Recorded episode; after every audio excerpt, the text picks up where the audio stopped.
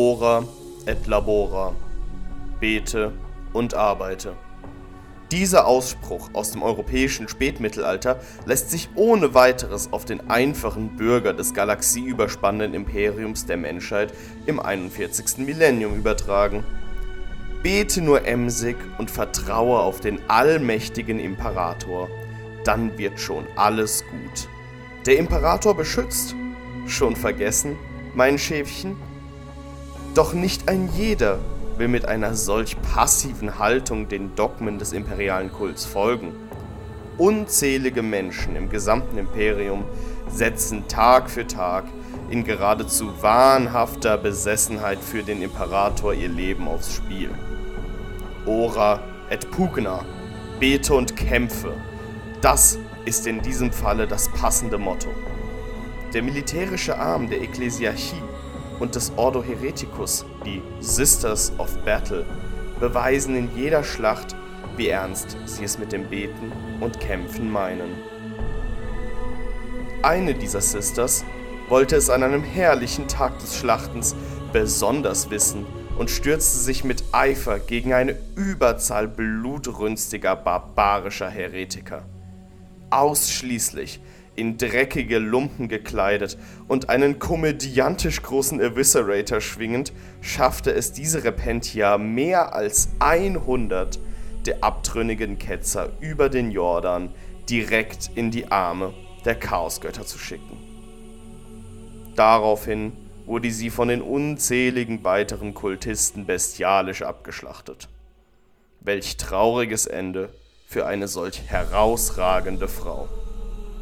Moment mal, wieso erzähle ich euch das eigentlich? Eine Sister of Battle stirbt. Was ein Ding, ne? Da wirfst du dich in die Schlacht und verreckst. Hättest du nicht kommen sehen können, gell? Naja, der Tod an sich ist hierbei nicht das Erwähnenswerte, sondern eher der von den Toten auferstanden Teil. Die Gute ist nämlich, mir nichts, dir nichts, völlig unverwundet wieder ins Leben zurückgekehrt und hatte von nun an übermenschliche Superkräfte. Riesige Engelsflügel, Feuerregen beschwören, Verbündete heilen und unzählige weitere Fähigkeiten, die ihr euch vorstellen und auch wiederum nicht vorstellen könnt. Diese Sister, Schwester Celestine, wurde durch die Kraft des Imperators selbst zur lebenden heiligen Celestine. Ihr Anblick allein ermutigt ganze Heere des Imperiums zur selbstlosen Hingabe für den Imperator und lässt die Feinde des Imperators voller Furcht erstarren. Eine solche Powerfrau hat doch sicher Bahnbrechendes in der dunkelfinsteren Zukunft des 41. Millenniums geleistet, oder? Na sicher. Um das zu erzählen, sind wir doch schließlich hier. Also, setzt euch doch einfach dazu, besorgt euch ein Getränk und erlebt mit uns die Abenteuer der heiligen Celestine.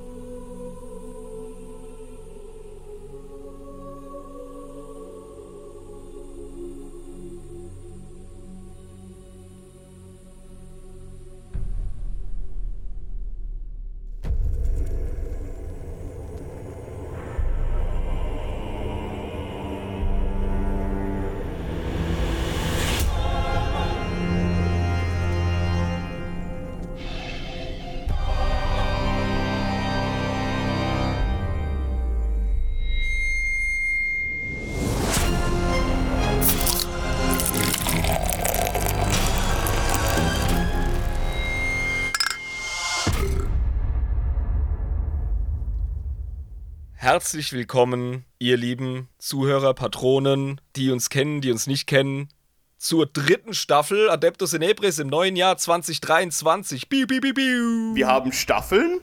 Willkommen, meine Ja. lieben Freunde! Wie ihr an dem Intro feststellen durftet, äh, ist wieder Rollentausch.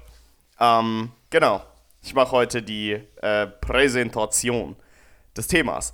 Ich hoffe, Wer bist du eigentlich? Äh, ich bin der Jabba, aber das wissen die Leute, weil alle Und Leute sind Fans von mir. das ist das Ding. Ähm, die ganze Welt, auch Leute, die noch nie Adeptus Inepris gehört haben, wissen, ach, das, natürlich, das ist der Jabba. Klar, höre ich. Ähm, ich hoffe, ihr hattet schöne Weihnachtsfeiertage mit eurer Familie.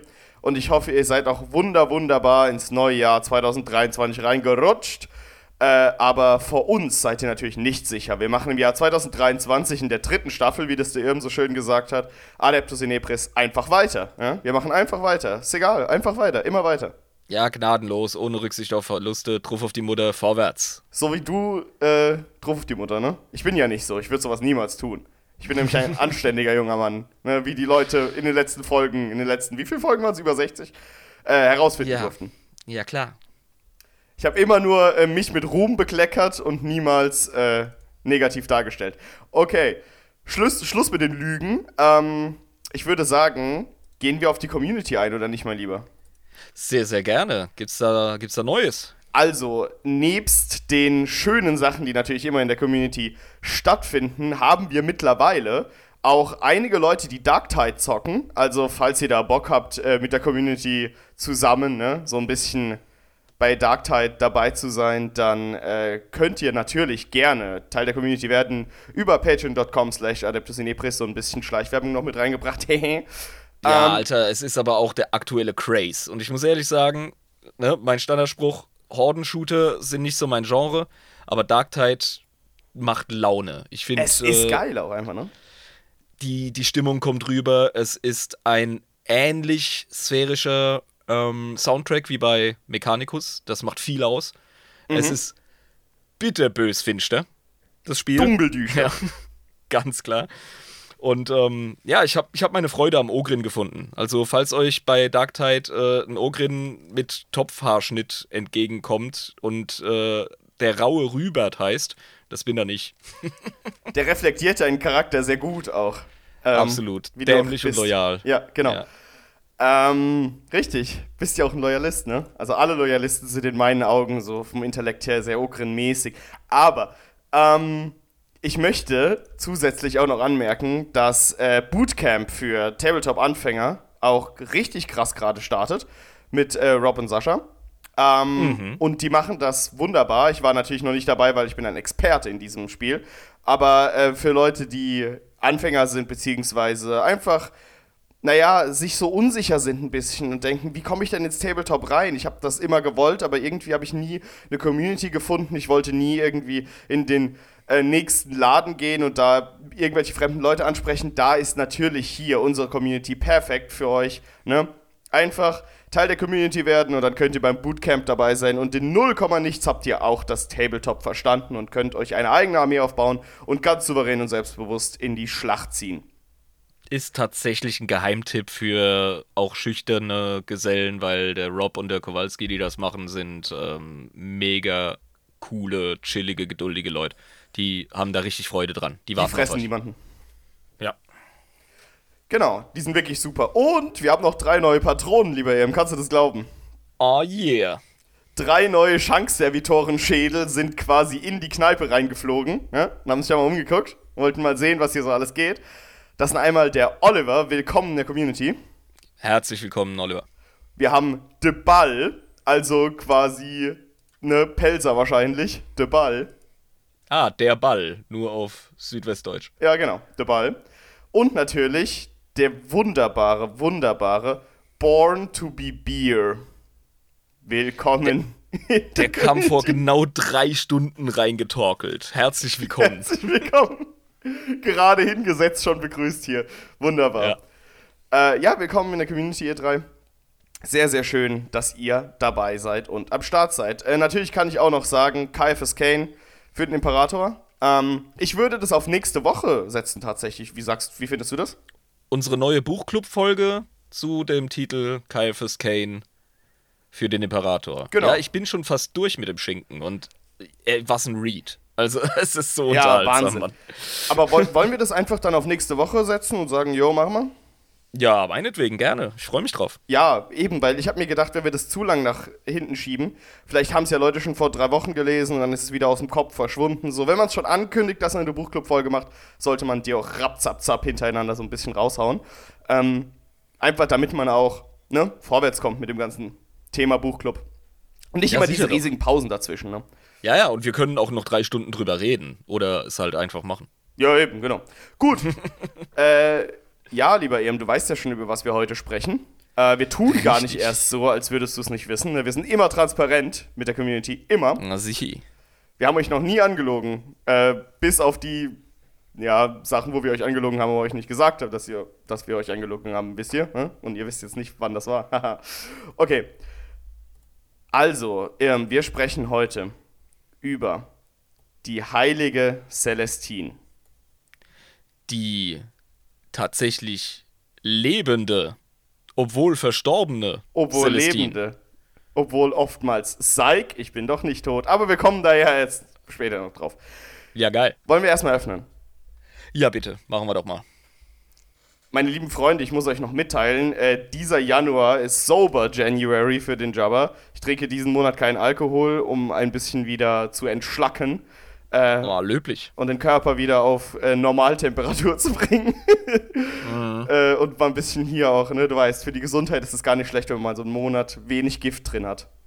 Ja, Ähm, ich glaube, wir machen das versetzt. Das wird bei mir ähm, Mitte diesen Monats beginnen und dann wahrscheinlich so 20, 30 Tage dauern. Jo. Mit Kur und allem. Also Entschlackungskur und, und das fucking Fitnessstudio wieder zu mocken mit meinem Nörgelstank. Das ist dringend nötig. Die Feiertage habe ich mir so viel Müll reingefahren. Also, das war so eine Mischung aus Lanisch und Nörgelkult bei mir. Muss Ja. ich echt mal was machen langsam. Ich war vorgestern laufen, wieder mit einem Kumpel, weil wir machen das ja häufiger. Äh, bloß wir waren beide zwischendurch krank, hast ja auch mitbekommen. Äh, und sicher. dann waren die Feiertage. Das heißt, wir haben uns scheiße ernährt, wir haben viel zu viel Alkohol getrunken und wir waren zu lange nicht mehr laufen.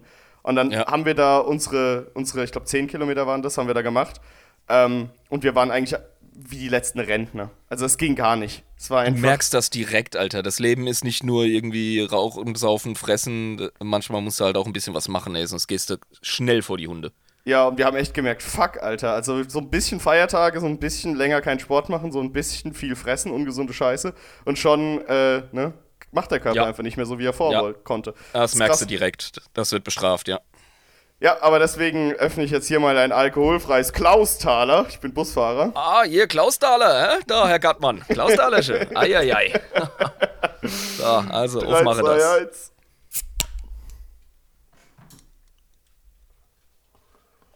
Mm. Ah, So, lieber. Jan, soll ich dir ein Zitat vorlesen? bitte. Das mache ich doch gerne, ne? Sie war ein Engel, rein wie gerechte Zerstörung. Sie legte die Verdrehten nieder und erhob die Gerechten. Als sie starb, riefen eine Million Stimmen ihren Namen. Werden wir sie jemals wiedersehen? Schwester Patricia des Ordo Famulus kommentiert das Verschwinden der heiligen Celestine. Dun, dun, dun. Werden wir sie jemals wiedersehen? Naja, weiß man nicht so genau bei der Schwester. Aber fangen wir mal von vorne an. Oh, Moment, hat die den Vulkan gemacht oder was? Da fangen wir mal von vorne an. Ihr. Nicht so, nicht so, nicht so immer Zwerche. Ein bisschen Nein, schon er, wieder so. erzähl alles auf einmal und durcheinander. So will ich das. So will, so will es auch jeder Zuhörer. Ja, klar. ja, und so bin ich auch. Also jeder erwartet das von mir auch, dass ich das genauso mache. Äh, gut. Fangen wir doch einfach mal an. Ich habe in der Überschrift geschrieben, Who the fuck ist die heilige Celestine? Als erste Überschrift. Gute Frage. Wow, das ist schon mal, das ist schon mal ketzerisch. Super, okay. Hä, warum? Das ist, ich mach die Folge über, das ist deine Schuld, dass ich, dass, dass du gesagt hast, kannst ruhig eine Folge über die machen als Heretiker, kein Problem. Wir haben schon, schon ewig keinen Adeptus Sororitas-Kram mehr gehabt. Wir hatten eine Folge zu dem Thema. Das ist lachhaft. Das reicht noch nicht mal ansatzweise, um diesem Mammut-Thema gerecht zu werden hier. Das ist ja so viel Ja. im Setting. Okay, äh, wenig ist bekannt über die frühere Celestine. Ich habe in einer Quelle gelesen, ich weiß nicht, was ich davon halten soll, ähm, dass sie in ihrem früheren Leben irgendwie eine Zivilistin auf Terra war während der Horus Heresy, aber ich glaube, das ist Schmarrn und haben sich wieder irgendwelche Idioten ausgedacht und ins Internet gerotzt. Ähm, weil das ergibt für mich gar keinen Sinn. Was für früheres Leben vor 10.000 Jahren, was ist das? Ja, dann musste ja von Anfang an unsterblich gewesen sein, schon vor dem, dem Vorfall. Das ist Schwachsinn. also ich habe das gelesen nur in einer Quelle und habe gedacht so, nee, komm, Bullshit. Ey Leute, ganz ehrlich, merkt's euch bei 40k, fresst nicht, was gesagt wird, fresst nicht, was geschrieben wird, ohne mindestens einen Double-Check. Äh, das ist wie aktuell ganz kurz noch reingeschoben, ein kleiner Aufreger von mir. Ich habe auch in der Community nochmal nachgefragt, wieso da das Bild ist, was den vermeintlichen Tod Jariks betrifft. Ne? Kommissar Mhm. Jarik, Sebastian Jarik, ähm, Ja, kennen wir. soll, soll tot sein. Ne? Es gibt wohl einen Nachruf, einen imperialen auf diesen Mann. Und direkt, direkt macht sich so eine Stimme breit im Internet. Ja, äh, der wurde von Angron gekillt und jetzt ist ähm, Fracker auf einem auf einem Rachefeldzug. Es gibt nicht die geringsten Beweise dafür. Es gibt ein schlaues äh, YouTube-Kommentärchen von irgendeinem Dude, der. Kommentar auf YouTube einfach.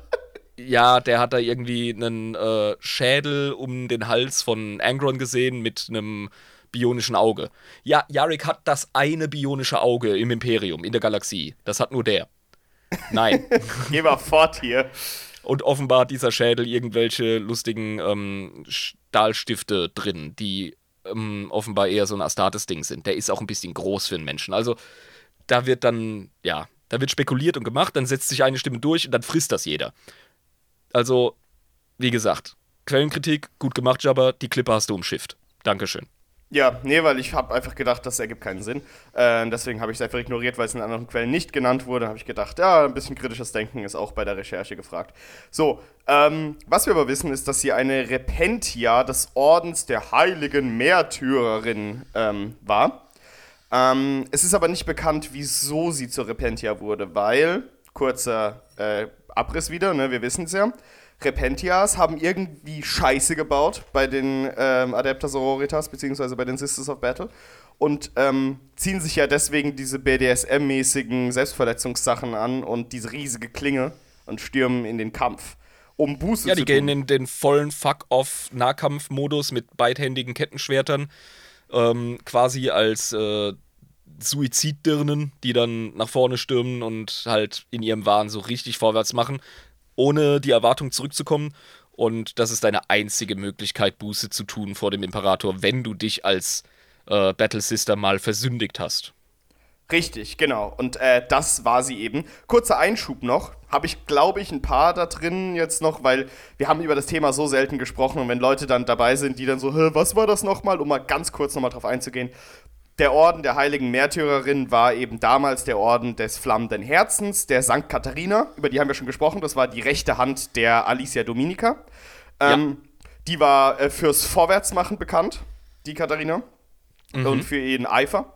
Äh, und der Orden hat sich eben vom Orden des flammenden Herzens in den Orden der heiligen Märtyrerin umbenannt, nachdem eben die Katharina durch den Hexenkult von Mestheus äh, umgebracht wurde. Genau, das war eine richtig dreckige Nummer, ja. Deswegen äh, ist das jetzt quasi dieser Orden, nur damit ihr das einordnen könnt, ihr lieben Leute. Ähm, es geht hier um den Orden, der von der St. Katharina gegründet wurde.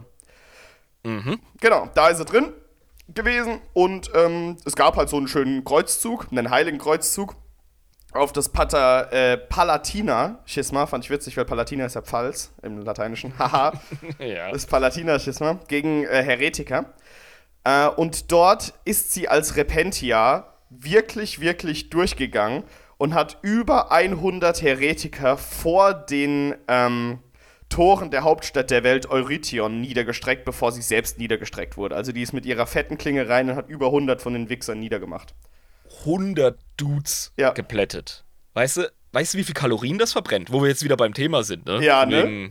Äh, Januar ist ja Workout-Monat. Warum, könnt, äh, warum bin ich das nicht? Ich will die 100 niedergestreckt haben, weil dann habe ich locker mal 12.000 weg von den Dreckskalorien. Ja, da musst du, da musst du, da musst du zu die Schwesters gehen, äh, der Äbtissin in den Ausschnitt spucken. Ja, so machen wir das da? Dann bist du ein Repentius. und äh, dann kannst du mal vorwärts machen. Und ja, wer nicht abnimmt, stirbt. Also so oder so. Ähm, du wirst deine Fitnessprobleme äh, los also wir können schon mal äh, feststellen, sie hat auch bevor sie irgendwie Superkräfte bekommen hat, wo wir gleich drauf zu sprechen kommen, schon vorwärts gemacht. Also die war auch als normaler Mensch richtig ultra drauf. Ja. Kann man schon sagen. Also es ist nicht alles nur Hokuspokus, es ist auch Talent tatsächlich und auch wirklich Können. So. Ich meine, ne? du hast schon das Level Sister of Battle. Das sind schon derbe Damen. Ja. ja? Und dann hat die es nochmal auf 11 gedreht. Zur Wiedergutmachung. Ja. Und ja, und dann noch die Karriere. Wie ging es denn weiter? Also sie hat 100 Typen platt gemacht und ist dann selber gefallen. Die ist dann gefallen, genau. Dann äh, gab es natürlich eine Prozession, weil wenn Battle Sisters fallen, ist es auch, wenn sie Repentias sind, nicht so cool.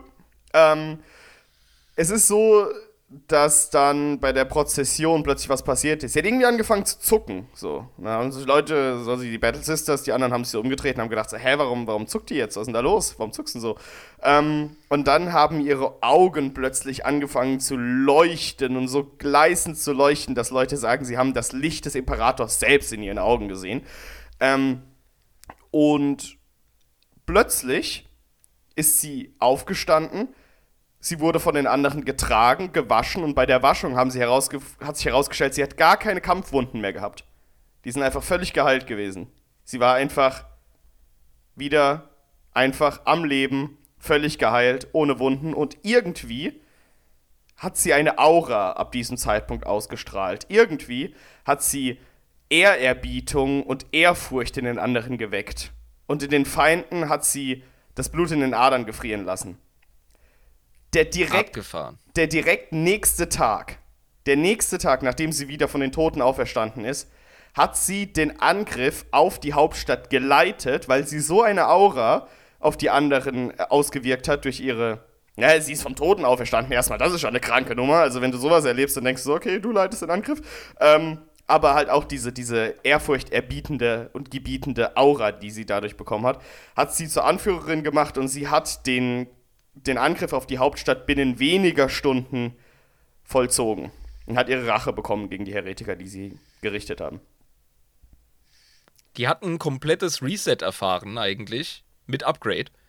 Also, die soll ja sehr gewaltsam umgekommen sein ja. bei, ihren, bei ihrer Schnetzelaktion. Genau. Und dann körperlich wiederhergestellt zu sein und dann als engelsgleiche Gestalt mit, äh, wie gesagt, einer wortwörtlichen Ausstrahlung. Die soll ja eine regelrechte Lichtgestalt auch gewesen mm, sein. Genau, also zu dem Zeitpunkt war es schon.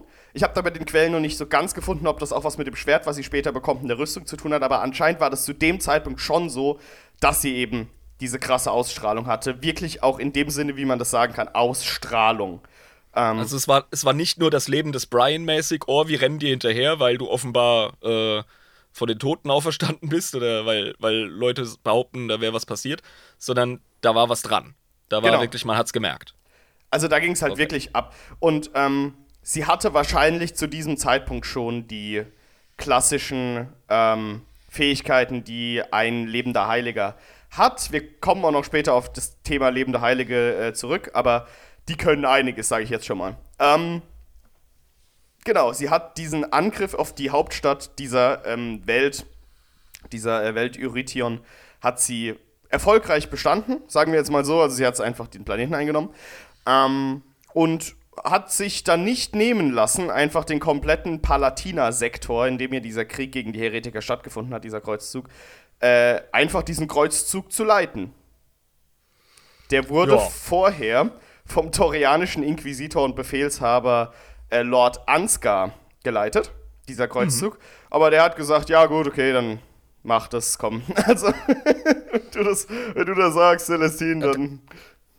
Dieser Ansgar-Dude, das war auch ein Lord Inquisitor. Verstehe ich das genau, richtig? Genau, das war ein Inquisitor. Das war ein torianischer Lord Inquisitor und der Befehlshaber des Kreuzzugs. Ja, abgefahren, weil das ist ja unter Inquisitoren schon mal äh, ein ziemlicher heftiger Knecht, ja. Mhm. Der ist, und ja. ähm, dann wird er von so einer abgelöst. Also äh, es, es war im Grunde ekklesiarische Tatsache und für den Inquisitoren auch. Ja. Zu dem Zeitpunkt war es für den Inquisitor Tatsache, aber es war noch nicht offiziell. Das kam ja dann. Ne? Weil er hat ihr immer noch äh, mehr oder weniger Befehle gegeben, beziehungsweise Anweisungen. Er hat gesagt, ja, können wir nicht den Hauptplaneten des Palatina-Sektors angreifen? Sie hat gesagt, nee, ähm, ich habe da was anderes im Sinne und fliegt auf so eine richtig kleine, gammelige, äh, so, eine, so eine, wie hießen die Wasserwelten? Wie haben wir die genannt? So Ozeanwelten? So, Kann sein, ja. Ja, wo so ganz, ganz viel halt Wasser ist. Ähm, Back, Backwater World wurde es irgendwie genannt, ich weiß nicht mehr genau. Ach, Backwater, das ja, das ist, das ist, pass auf, das ist einfach, das ist einfach am Arsch der Heide. Ach so, das ist halt Deutsch einfach, übersetzt. ach so, gut, das ist keine Wasserwelt, das hat einfach nur was damit zu tun, dass es nein, einfach nein. unbesiedelt ist und niemand da ist oder was. Backwater ist einfach kolloquial Englisch für äh, ist, ist irgendwo am Pimmel der Welt. Ist irgendwo. Genau, da fliegt sie ja. hin. Nach Sanctus Lys wurde als Backwater äh, World bezeichnet. Äh, mhm. Und der Inquisitor denkt sich so: Celestine, was, was, bist du auch jetzt wahnsinnig geworden? Also, auch die, du hast zwar viele krasse Fähigkeiten, aber hat es irgendwie sich auf deine Psyche oder so ausgewirkt? Warum willst du dahin? Ähm, die dann so, ja, vertrau mir. Unbeknownst to everyone war da ein der Schrein der St. Katharina auf der Welt. Das wusste niemand. Und die hat ah. es in so einer Vision mitbekommen. Ähm, dass da. War der wirklich verschollen, der Schrein? Der war nicht bekannt, den anderen. Auch den Battles ist das nicht. Also, sie wussten nicht, Krass. dass das da ist. Ich glaube, die St. Katharina hat es auch niemandem gesagt, weil die gute ähm, Celestine geht da mit ein paar Battle Sisters runter zum Schrein und dieser Schrein ist richtig, richtig alt und zerstört. Also der ist so zerfallen einfach. Das ist einfach über die Jahre zerrottet. Und sie befiehlt, macht mal den Schrein weg. Ja, und die dann so, ja, wir können aber doch nicht diesen Schrein dieser Heiligen wegmachen einfach. Die so, mach den, mach den mal weg. Mach mal ja, den Schrein ja, weg. Uschi, bist du bekloppt? Jetzt haben wir das Moped endlich gefunden nach wie viel hundert Jahren? Ja? Jetzt mach mal den Schrein und da weg. Jetzt sollen wir da mit der Planierraupe drüber. Ich glaub's knackt. Ja, und dann so, nee, nee, doch, ihr müsst jetzt den Schrein der St. Katharina wegmachen. Die ganzen anderen Battles ist das kreuzigen sich schon die ganze Zeit so, oh Gott, Gott. Ja, vor allem, das ist ihr Orden, weißt du? Ja, und dann so, macht mal den Schrein da weg. Komm, müsst ihr ja zur Seite schieben. Schiebt ihr mal zur Seite, da ist was drunter. und dann ist da wirklich was drunter. Und zwar der Eingang zu einem riesigen Katakombensystem. Mhm. Die wusste das. Das wurde ihr irgendwie gesagt, von oben von, von irgendjemandem, ne? Knickknack, ja, wahrscheinlich, von, wahrscheinlich von der alten Käthe selbst. Ja, ja, psionisch einfach so, ah, du bist jetzt auch ja. eine heilige, coole Sache, Bro. Äh, hier übrigens, ja. du brauchst eine gescheite Ausrüstung. Flieg mal da zu dem Pimmelberger Planeten dahin. Ich habe da einen Schrein errichtet. Ja, ähm, deine Tutorial-Quest. Jetzt hol dir mal deinen, deinen Drip, jetzt hol dir mal deinen Loot. Genau. Ja, kostet ordentliche Stats. ja, eben, also, du, wie läufst du da rum, Alter? Der letzte Penner. Jetzt geh doch mal runter und hol dir was ordentliches, Mann. Jetzt, jetzt, jetzt Schluss mit Büßerhemd, ey. Jetzt gibt's Rüstung und Schwert. Ja, Sie ähm, geht also alleine darunter und sagt allen Battle Sisters, wenn ihr mir folgt, werdet ihr umgebracht. Also dürfen nicht folgen, dürfen nicht in diese Katakomben rein, weil da unten ist der tatsächliche Schrein. Das oben war einfach nur äh, Fassade für, falls es mal jemand findet, irgendwie so. Ne? War gar nicht so ja. wichtig. Da unten ist halt, da ist, da ist das wirkliche Heiligtum. Ähm, deswegen darf da auch niemand anderes rein, die geht da runter.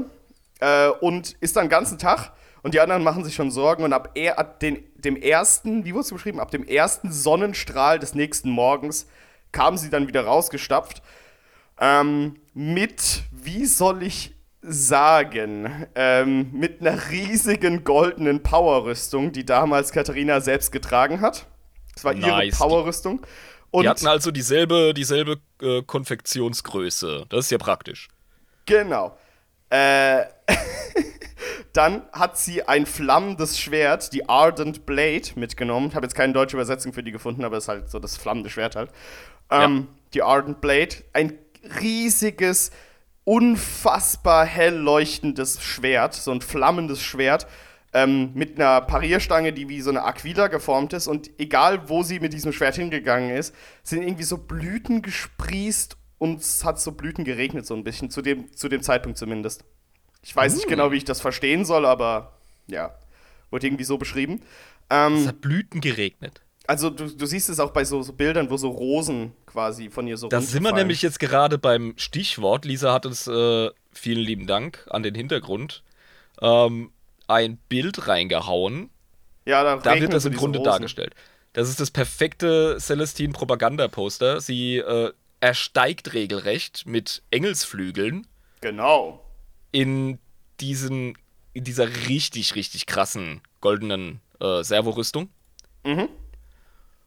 Und ich sag vorhin noch Konfektionsgröße, weißt du, das ist ja gerade, wenn was auf Taille geschnitten ist und so, ne? Und bei Damenmode ist es ja oft ein bisschen komplexer als bei Herren. Mhm. Ähm, wow, steht dir, Mädel. Äh, kannst du tragen. Kannst bist definitiv, tragen, ja. ja, bist definitiv ein Herbsttyp.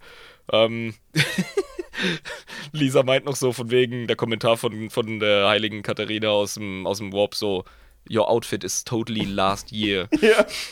ja, klar. Also ich meine, guck dir das so an, wie dashing das ist, wenn du so rauskommst. So, yeah, mm, ja, Ardent das wurde, Blade, oh. Das wurde verbessert. Übrigens, Ardent Blade, äh, Ardent, das ist wirklich eine schwierige Vokabel. Das kannst du im Grunde übersetzen mit sehnlich, inbrünstig oder, oder brennend. Ja, also wie gesagt, ja. das brennende Schwert eigentlich fast schon einfach nur, ne? Ja, aber halt inbrünstig cooler, brennend. Cooler Begriff, weil brennend halt auch, ne, äh, als seelische äh, Vokabel Also es ist eine gleißend brennend so. Ja, eine spirituelle Kiste einfach. Genau, also das bre es brennt nicht wirklich, es leuchtet einfach nur in dem Sinne. Also genau, genau. Ja. Und ja, sie, sie, sie hält äh, äh, die Klinge richtig stolz nach vorne auf dem Bild, hat einen geilen Heiligenschein. Zwei Tauben mhm. sind da als Sidekick am rumfliegen, wie genau. Hugin und Munin um Odins Schädel herum. Und äh, unten siehst du halt irgendwie so von ihrer Herrlichkeit äh, zurückgetriebene Dämonen, vor allem so eine, so eine Slanisch-Tante. Ja, genau. Die einfach so, so ah, mit, ihrer, mit ihrer Krebsklaue noch so, oh nein, die Dein ist heilig. makes me so horny, oh no. Ja, genau. Und Celestine guckt sie noch nicht mal an und sagt so, ey, du Flitte, ja. Verpiss dich auf, verpiss dich zu deinem Hafenpuff zurück, hier ist jetzt uh, Good Girl Time. Also, richtig cool. So eine Sache, die ich aber nicht ganz verstanden habe bei der ganzen Lore. Die mhm. Katharina ist vor ihrem Tod dahin und hat da ihr Schwert und ihre goldene Rüstung buxiert. Ja. Warum? Weil die wusste ja. ja dann, dass sie dann ja verreckt, wenn sie ihre Sachen nicht dabei hat. Ich gehe, ich, also ich meine, ich gehe ja nicht, bevor ich zum nächsten Dungeon gehe, zum, zur Bank in einem Videospiel und steck da meine Waffe und meine Rüstung rein. Weißt du, weil die musste ja wissen, dass sie außer, stirbt. Außer, bunkerst das dort für deinen nächsten Smurf-Charakter, für dein MMO. Das ist dann tatsächlich die heilige Celestine. die leben Das ist die heilige. Nee, ernsthaft. Ich glaube, so war es wirklich. Äh, Katharina hat gecheckt. Ähm, ich muss jetzt in die Zukunft investieren. Meine Existenz, mein Handeln etc. ist begrenzt. Ich habe mein Erbe quasi habe ich äh, vorbereitet. Der Orden ist gegründet. Ich habe gewirkt. Es ist jetzt gut. Ich spüre das ja, weil ich voll die heilige Tante bin. Mhm. Und hat dann eben ähm, ihren Kram buxiert, in dem Wissen, dass sich irgendwann äh, eine Auserwählte zeigen wird. Und die hat sie ja auch dahin geführt, offenbar, durch Visionen. Genau, ja. Das, und das ist, ja. das, ist eine, das ist eine gelenkte Prophezeiung. Also für mich ist der, der ganze Ablauf vollkommen wasserdicht, wenn man daran glaubt, dass besonders ähm, seelisch, seelisch starke, reine Krieger und Kriegerinnen in diesem Fall des Imperiums ähm, einen Status erreichen können, dass sie im Nachleben seelisch noch vorhanden sind, mhm. nicht gefressen werden von irgendwas und da quasi funktionieren und handeln können. Und das hat sie offenbar gemacht. Genau. Und äh, das erklärt auch, warum sie das Zeug da buxiert hat und warum keiner von den anderen Battlesisters wusste, dass der Schrein da existiert. Also sonst wird und hier das komplette System nicht funktionieren, ja. Genau, jetzt wissen wir, warum der fucking Schrein verschollen ist, weil äh, die Käthe da wirklich gezielt ein Geheimnis draus gemacht hat. Damit keine, die irgendwie, wenn sie mal einen schlechten Pilz gefressen hat, einen Trip schiebt und sagt, oh, ich gehe jetzt hier zu der Katakombe von äh, Katharina, weil ich bin jetzt hier die Nachfolgerin. Nein, das muss schon durch eine ordentliche Prophezeiung und durch ordentlichen Einfluss muss das passieren. Deswegen das Geheimnis um das Grab, also ergibt Sinn. Ja, genau. Was ich cool finde, also das, ist, das ergibt schon von vorne bis hinten schon Sinn, das Ganze. Ähm, ist durchdacht. Auf jeden Fall. Äh, um ein lebender Heiliger oder eine lebende Heilige zu werden, brauchst du ja äh, quasi die, den, den Ordo Hereticus brauchst du und du brauchst Ekklesiarchen, ja? Ja, da wollte ich vorhin noch einhaken. Genau. Weißt du, ich habe mich sofort erinnert gefühlt ähm, an den Punkt, als ich mir nicht sicher war, ob der, ähm, ob der Inquisitor von seinen äh, Amtskollegen oder von der Ekklesiarchie ernst genommen wird. Es braucht ja offenbar eine Weile, bis die Gute ihren Status anerkannt bekommt. Naja. Obwohl sie schon total die Gefolgschaft hat und den Orden auf ihrer Seite. Das reicht ja nicht. Genau. Ja, Im Grunde muss der Space-Papst kommen und muss da seinen Stempel draufgeben. Ähm, es gibt ein Protokoll in der katholischen Kirche, was alles erfüllt sein muss, damit ein Wunder zum Beispiel anerkannt wird. Und da hast du eine Strichliste quasi. So ja, genau das, da gibt es ein System, da gibt es ein Protokoll für. Ja, das ist abgefahren. Es müssen übrigens erwiesene Wunder sein. Ja. Keine Ahnung, was da die Definition ist. Und so ähnlich ist das auch mit Seligensprechung und Heiligensprechung in der Kirche. Ähm, da haben die Katholiken in Rom ein äh, Protokoll für alles. Und so ungefähr stelle ich mir das auch in der Ekklesiarchie vor. Das ist ja auch so ein bisschen eine Parodie da drauf. Ähm, da musste erstmal ein ganzer Apparat hin und das Ganze abchecken. Habe ich recht? Es ist eine Entourage aus torianischen Ekklesiarchen noch gekommen. Ähm, mhm. Die haben zusammen mit ähm, dem Inquisitor, äh, mit dem anderen torianischen Inquisitor, äh, haben sie, also der ja vorher, den, der, der Lord Ansgar halt, der, der Lord Inquisitor Ansgar, der vorher den Kreuzzug geleitet hat, der hat ja ein ziemlich hohes Standing und du brauchst eben Mitglieder, hohe Mitglieder der Ekklesiarchie und du brauchst zumindest hohe Mitglieder auch oder mindestens ein hohes Mitglied der Inquisition, um quasi zusammen darüber zu urteilen. Der ist halt ein hoher Inquisitor des Ordo Hereticus, das heißt, der kann sich da relativ gut, ne, kennt sich da relativ gut aus, was da ähm, Böses im Busch ist und was äh, legitim. Äh, und die haben sich dann nach dieser, wie soll ich sagen, als sie rausgekommen ist mit dem Outfit und dem Schwert und die Blumen um sie rum waren und das Licht gleißend war und alle von diesem Gefühl von absolutem Glück äh, umseelt wurden, haben sie sie äh, zur lebenden Heiligen gesprochen. Ähm, ja, dafür hätte ich Eintritt gezahlt. Das hätte ich auch gern gesehen.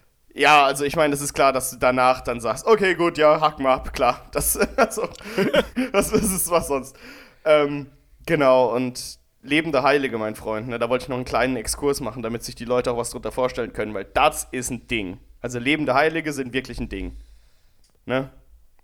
Ja, mir kommt aber auch noch in den Sinn, also ich finde es wichtig, dass die Ekklesiarchie und der Ordo Hereticus vor allem da ein Okay geben muss, weil es super einfach ist für die ruinösen Mächte, genau so äh, der Glauben an so etwas, den zu nutzen und zu korrumpieren, indem man eben ne, sich als falscher Heiliger ausgibt ja, und dann logisch. Äh, ja, ganze Planeten, ganze Systemen, äh, Systeme drehen kann. Ja, und dann irgendwie meint, man müsste den Space Martin Luther machen. Ähm, mhm. Eben nicht wie der gute Sebastian Thor, sondern halt eben auf äh, hinterlistig.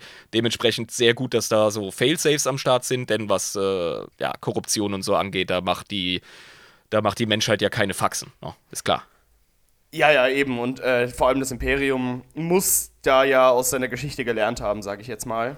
Genau. Deswegen brauchst du solche Failsafes und deswegen gibt es sie natürlich auch.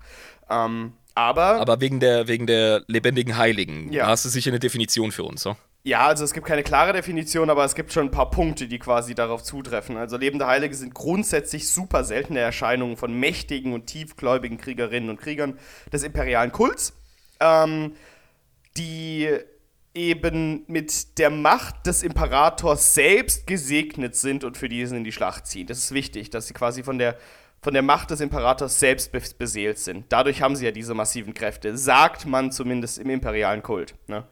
Gibt es natürlich wieder Spekulationen, wo das ganze Zeug herkommt, aber es ist schon sehr realistisch, dass der Imperator selbst da seine Finger im Spiel hat. Ja, sicher. Also ich meine, wer sonst? Ja, eben. Also warum sollte irgendjemand sonst die Heiligen so stark machen? Warum? Also ruinösen Mächte wird ja gar keinen Sinn machen. Ja, doch, ziehen traue ich alles zu, aber pff, ne? Für sowas haben wir Ordo Hereticus. Die kennen sich ja bedingt aus. Genau. Also grundsätzlich wird man zu einem lebenden Heiligen, wenn man sich durch märtyrerisches Verhalten ähm, dieser, wie soll ich sagen, Gabe, dieser Gabe verdient gemacht hat, so kann man sagen, ne? Also mhm. dieser, weil es ist ja eine Gabe in dem Sinne, du, du bekommst vom Imperator das Geschenk des Heiligseins.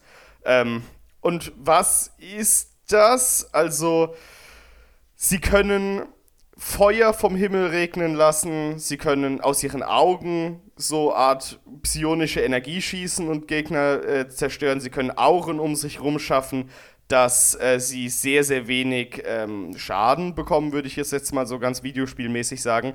Und die meisten Heiligen können auch Flügel generieren, mit denen sie quasi wie ein todbringender Engel über die Schlachtfelder ziehen können, wie Sanguinius einst.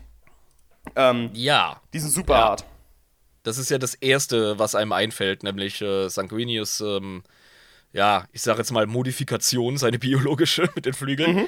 Ähm, auch wieder ein Punkt, der kritisch ist. Also, ich meine, lebende Heilige haben offenbar psionische Superkräfte. Ja. Um es mal ganz blöd zu sagen. Das muss aus dem Warp kommen. Es gibt für mich keine bessere Erklärung. Das ist auch Canon. Es kommt aus dem Warp. Ja. Und dann noch Mutant. Also, äh. ja, es ist äh, ganz, ganz schwierig. Also es ist. Mm, yeah, uh, it's fucked. It's, it's fucked. Aber man kann sagen, es sind Paladin-Magier. Also sie können. Geil. Sie können Paladin-mäßig, also sie sehen Paladin-mäßig aus und können halt Verbündete heilen und wiederbeleben, zumindest wenn sie erst kurz verstorben sind. Was ich super cool finde. Auch entgiften und so. Es wird auch beschrieben irgendwie, wenn man sich das mal über die lebenden Heiligen durchliest. Ähm, aber sie können eben auch Flammen vom Himmel regnen lassen und rumfliegen und mit ihren riesigen Waffen zuschlagen und ähm, Feuerblitze schießen und so ein Scheiß. Also das ist halt diese klassische Magier-Scheiße, die die halt auch ultra krass können. Ne? Nice. Also wirklich übel. Also es ist nicht. Da sagst du, schön. da sagst du allen, allen Hexern und, und Mutanten in der Galaxie, sagst du, Kollege, sanktioniert werden und zwar in die, in die Gefolgschaft reingefoltert werden oder verbrannt werden. Und denen sagst du, außer du, du bist cool. Äh, ja. Das ist so. Geil. es ist, also meistens handelt es sich bei den, äh, bei den lebenden Heiligen eben um Adeptas Auroritas, weil die in ihrem Glauben so stark gestärkt sind eben und so, ja, wie soll ich sagen, so stark für den Imperator kämpfen, dass sie quasi sich am meisten anbieten, diese Gabe zu bekommen, ne?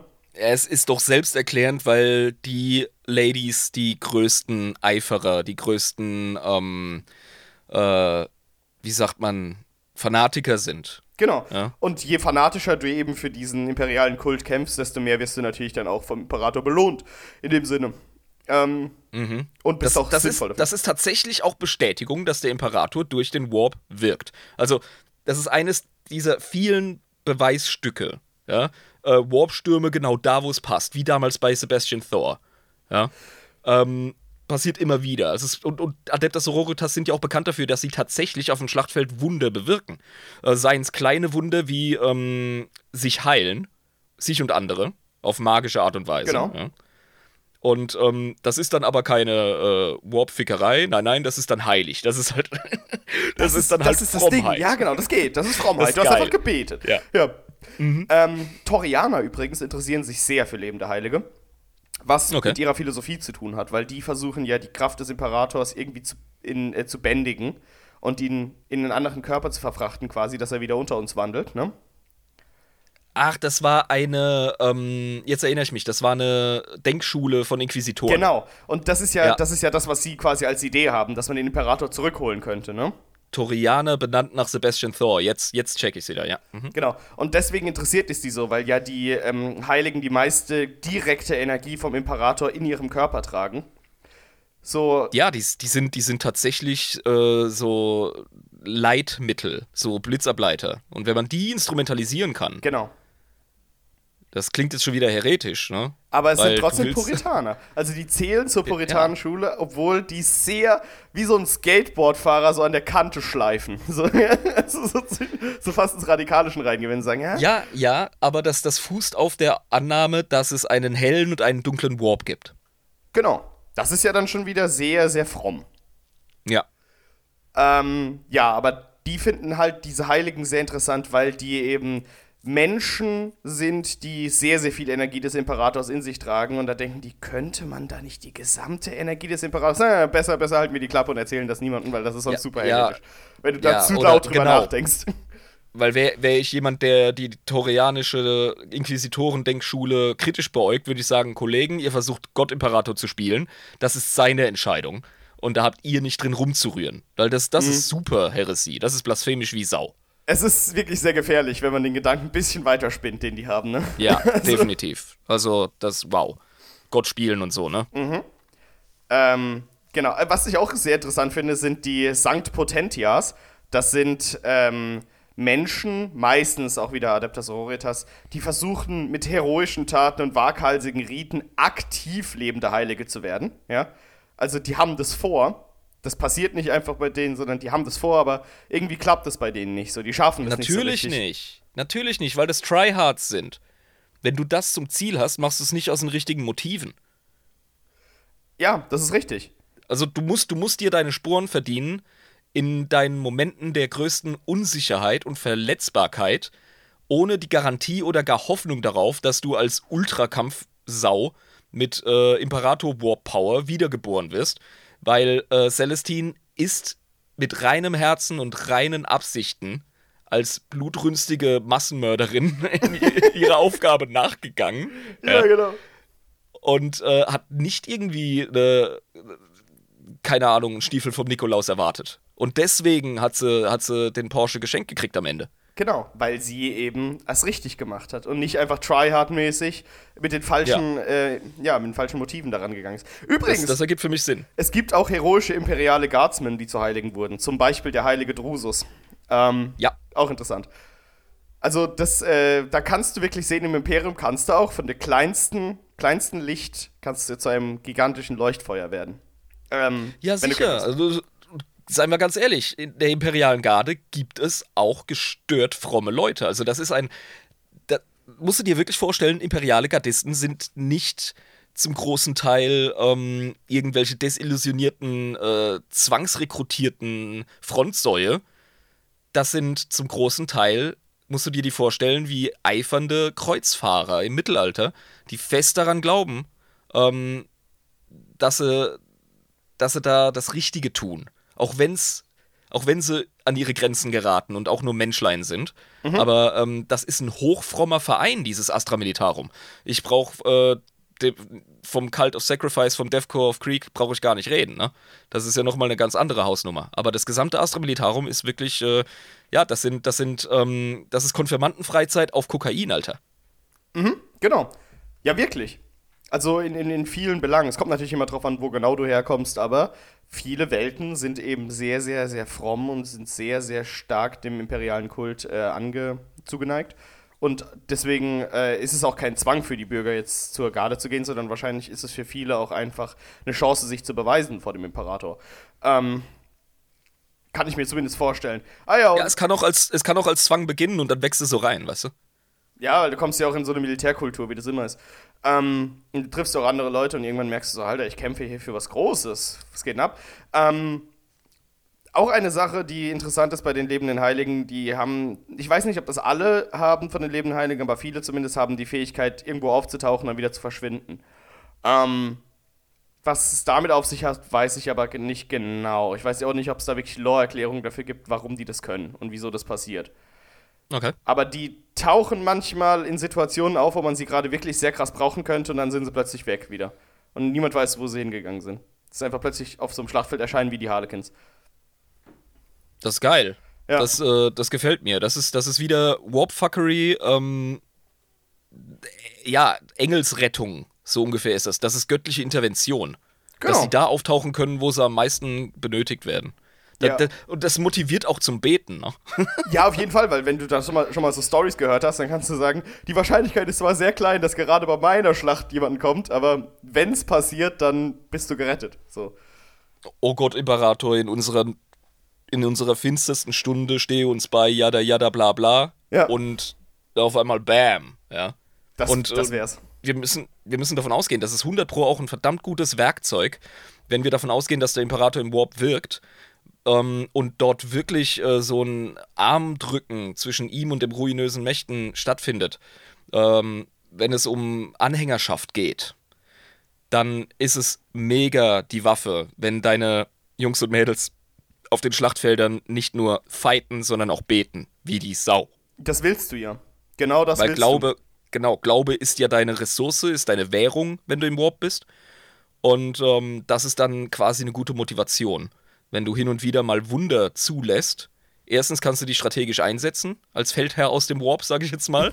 und zweitens hast du einfach eben benannten Effekt, dass ständig gebetet wird. Und dann hast du halt äh, Padde, ne? Kannst du mitarbeiten. Ja, weil du kriegst halt die ganze Zeit Energie rein, ne? Das ist so Richtig, genau, genau. passiver Vermögenseinfluss wie eine Miete. so, du musst es einfach ja. aufrechterhalten. Ja, genau. Ähm, ja, also das Ganze ist passiert, alle sind mega happy, denken sich so, Wuh, wir haben den Kreuzzug hier im Palatin-Sektor gewonnen und sie ist äh, da und rettet uns. Ähm, ab diesem Zeitpunkt hat sie den Titel Märtyrerin des Palatin-Kreuzzugs. Mhm. Und diesen Titel trug sie über etliche Kriege des Glaubens, die sie bestritt. Also Kriege des Glaubens haben wir, glaube ich, schon mal auch drüber gesprochen, ich weiß nicht genau. Das sind einfach diese religiösen Kreuzzüge auf äh, abtrünnige Systeme und Welten und so. Ja. Hast du eigentlich anfangs erwähnt, zu welchem Zeitpunkt ungefähr, bei welchem Datum ähm, Celestins Aufstieg oder ihr erstes Märtyrertum geschah? Ja, das habe ich. Äh, sie ist ja jetzt noch am Leben. Also dieses Märtyrertum, das war relativ spät sogar in den 900ern bei M41. Das war ziemlich spät. Also die, die, die Heiligenwerdung von ihr. Genau, das dürfte. Okay. Weil ich kann es direkt sagen, die erste Intervention, nachdem sie dann nochmal gestorben ist, war 980 M41 und das war kurz nachdem sie dann auch gestorben ist. Das heißt wahrscheinlich so 960 M41 oder sowas. Also, wir haben auf jeden Fall im 41. Jahrtausend äh, quasi das Auftreten Genau. diese, dieses Charakters. Okay. Es war auch relativ kurz vorm 13. Schwarzen Kreuzzug. Also, Ah ja. es war ja 999 M41, ne? Also, das ist Gut. sehr, sehr nah da dran. Genau. Ähm, sie hat halt eben äh, relativ viele Kriege des Glaubens äh, geführt und alle Battle Sisters aller Orden waren bereit, quasi für sie in den Kampf zu ziehen und mit ihr in den Krieg zu ziehen. Ähm, weil, muss man ja nicht ganz begründen, ne? Also, es ist klar, dass man dieser auch folgen möchte und wenn die sagt, komm, wir ziehen in den Krieg, dass du da mitgehst, ähm, ist klar. Die wären ihr bis in den Tod gefolgt und sogar noch bis ins Auge des Schreckens selbst, sage ich jetzt mal. Wenn es Ja, logisch. gewesen wäre. Ja, die ähm, Mädels kennen nix. genau. Ist klar. Die sind drauf wie's, Wes- wie's Messer. Ja. und vor allem, wenn du wirklich so eine Heilige hast, dann hast du ja auch, dann, Ja. dann geht ja auch was, ne? Da kannst du ja auch viel für den Imperator reißen, sage ich jetzt mal, ne? Da kannst du anpacken. Ja, Mann, das ist wie Guardsmen, die nochmals Bayonet aufpflanzen, weil der Baneblade aufs Schlachtfeld kommt. genau, weil sie denken so, yes, jetzt geht's aber los hier. Jetzt geht's los, ohne una Hose. Ja, weil dann denkst du so, okay, jetzt kann ich, jetzt können wir wirklich was machen jetzt hier, komm, vorwärts. Ja. Das ist wie, wenn du kurz vor der Kneipenschlägerei bist und plötzlich kommen so deine zwei, zwei Meter großen Muskelfreunde um die Ecke so zufällig. Denkst du, ja gut, might as well, können wir jetzt eigentlich auch loslegen. Ja, genau. In dem Kielwasser kann ich fahren. Vielleicht äh, setze ich ein, zwei gute Treffer. ja, genau, das ist der Gedankengang, so in dem Kielwasser kommen. Gar keine schlechte Sache. Ähm, ihre letzte Schlacht hatte sie dann eigentlich völlig äh, banal bei einem Kampf eines namenlosen Kriegs, also gegen einen namens namenlosen Kriegsherren, einen Abtrünnigen auf der Welt Vorax. Der wurde wirklich mit dem Namen gar nicht erwähnt. Ähm, der hat in seinem paranoiden Wahn und auch in seinem psychotischen Wahn, den er hatte, äh, hat er einen atomaren Failsafe in seiner eigenen Festung gestartet. Ja? Ähm, Das finde ich jetzt als Deathcore-Spieler gar nicht so Overkill. Das ist doch, äh, kann man doch mal machen, oder nicht? Ja, genau. Also er hat sich quasi selbst in die Luft gejagt und sehr, sehr viel Radius um ihn rum auch. Ähm, Yay! Und da sind unzählige Battle Sisters zum Opfer gefallen und die gute Celestine eben auch. Ja, siehst du, hat funktioniert, Alter. Ja, und äh, auf Terra gab es dann eben eine gigantische Trauerzeremonie, aber was ich auch witzig fand, ist, die Sisters of Battle waren, oder die, die Adeptus Sororitas generell, die waren gar nicht so traurig irgendwie und waren eigentlich auch recht erleichtert, weil sie jetzt endlich das Ziel ihres wirklichen Märtyrertods geschafft hat und an der Seite des Imperators selbst sitzen kann nun. Das war so Ja, aber die, die glauben an die Wirksamkeit dieser Leute und dieser Wesen im Jenseits. Genauso dran, wie wenn sie in Fleisch und Blut vor dir stehen und mit dem Bolter irgendwelche Leute wegmähen. Das ist, das ist ja dieser religiöse Eifer von denen. Also Genau. Märtyrertum ist ja, es gibt ja auch einen Orden, der besonders auf Märtyrertum abfährt. Ich glaube, das ist die blutige Rose oder wie die heißen. Es kann sein, ich weiß nicht genau. Ja. Ah Gott, wenn das nicht stimmt, ey, der Kowalski rotiert, der wird mich nochmal abklatschen, ey. Ja, vor dem habe ich sowieso nach der Folge Angst, aber das ist okay. Lisa wird uns äh, hoffentlich nochmal aufklären, ähm, welcher Orden denn der Hardcore-Märtyrerorden ist, weil die treiben es für deren Standards echt nochmal auf die Spitze. So, ähm, wollen wir jetzt einfach noch ein Trauerbier öffnen? Auf die gute Celestine? Ich habe hier noch äh, letzten Rest von meinem Schorle. Ja. Ähm, ja, den würde ich äh, für die gute abziehen, auf jeden Fall. Das Okay, sind ich öffne. Zwei Finger. So, meine lieben Freunde, das war die Folge über die heilige Celestine. Psych!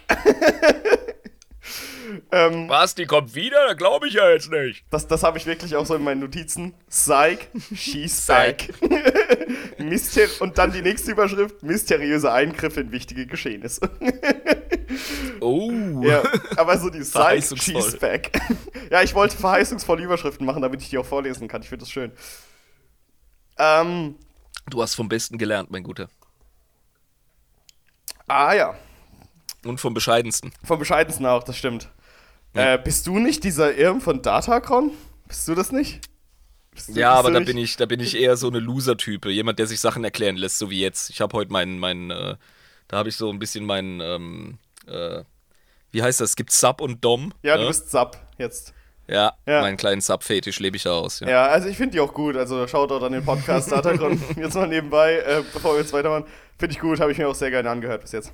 The Secret Ingredient Ja, hört, hört euch den Datacron-Podcast an, Alter. Hört ihn euch an. Das ist ein schöner Star Wars-Podcast vom guten Kryos. Der kennt sich super mit Star Wars aus. Ich werde da gelernt. Ähm, Datacrons. Sehr So, gut. Den haben wir jetzt auch geplagt. Gut.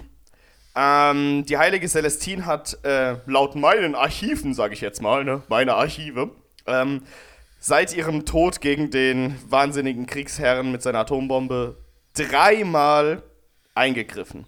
Dreimal. Nachweislich. Ja. Wie geil. Die erste Intervention in 980 M41, ja, tobte der Promet äh, Prometheanische Krieg. Genau. Das war äh, ein Krieg auf Helatin im Ultima-Segmentum. Und dort Ui. waren die Sisters of Battle des Orden des Schwarzen Kelches, ja, waren gerade dabei, ähm, den Salamanders zu Hilfe zu eilen. Ja? Die, waren, Okay. die waren nämlich da gerade in dieser Hive City und haben sich einen unerbitterlichen Straßenkrieg, also so ein Urban Combat stand das im Englischen, äh, mit der Black Legion geleistet. Und die waren da sehr, sehr verbissen und äh, schon länger verstrickt mit denen. Und das war blutig und äh, ging nicht vorwärts und scheiße. Und da haben die Sisters of Battle, äh, sind da quasi zur Hilfe geeilt und haben versucht mit Immolators und Land Raider Redeemers, die sie dann runtergeschickt haben, haben sie halt versucht, äh, die Chaosbrut in der Stadt quasi auszuräuchern. Verstehst du?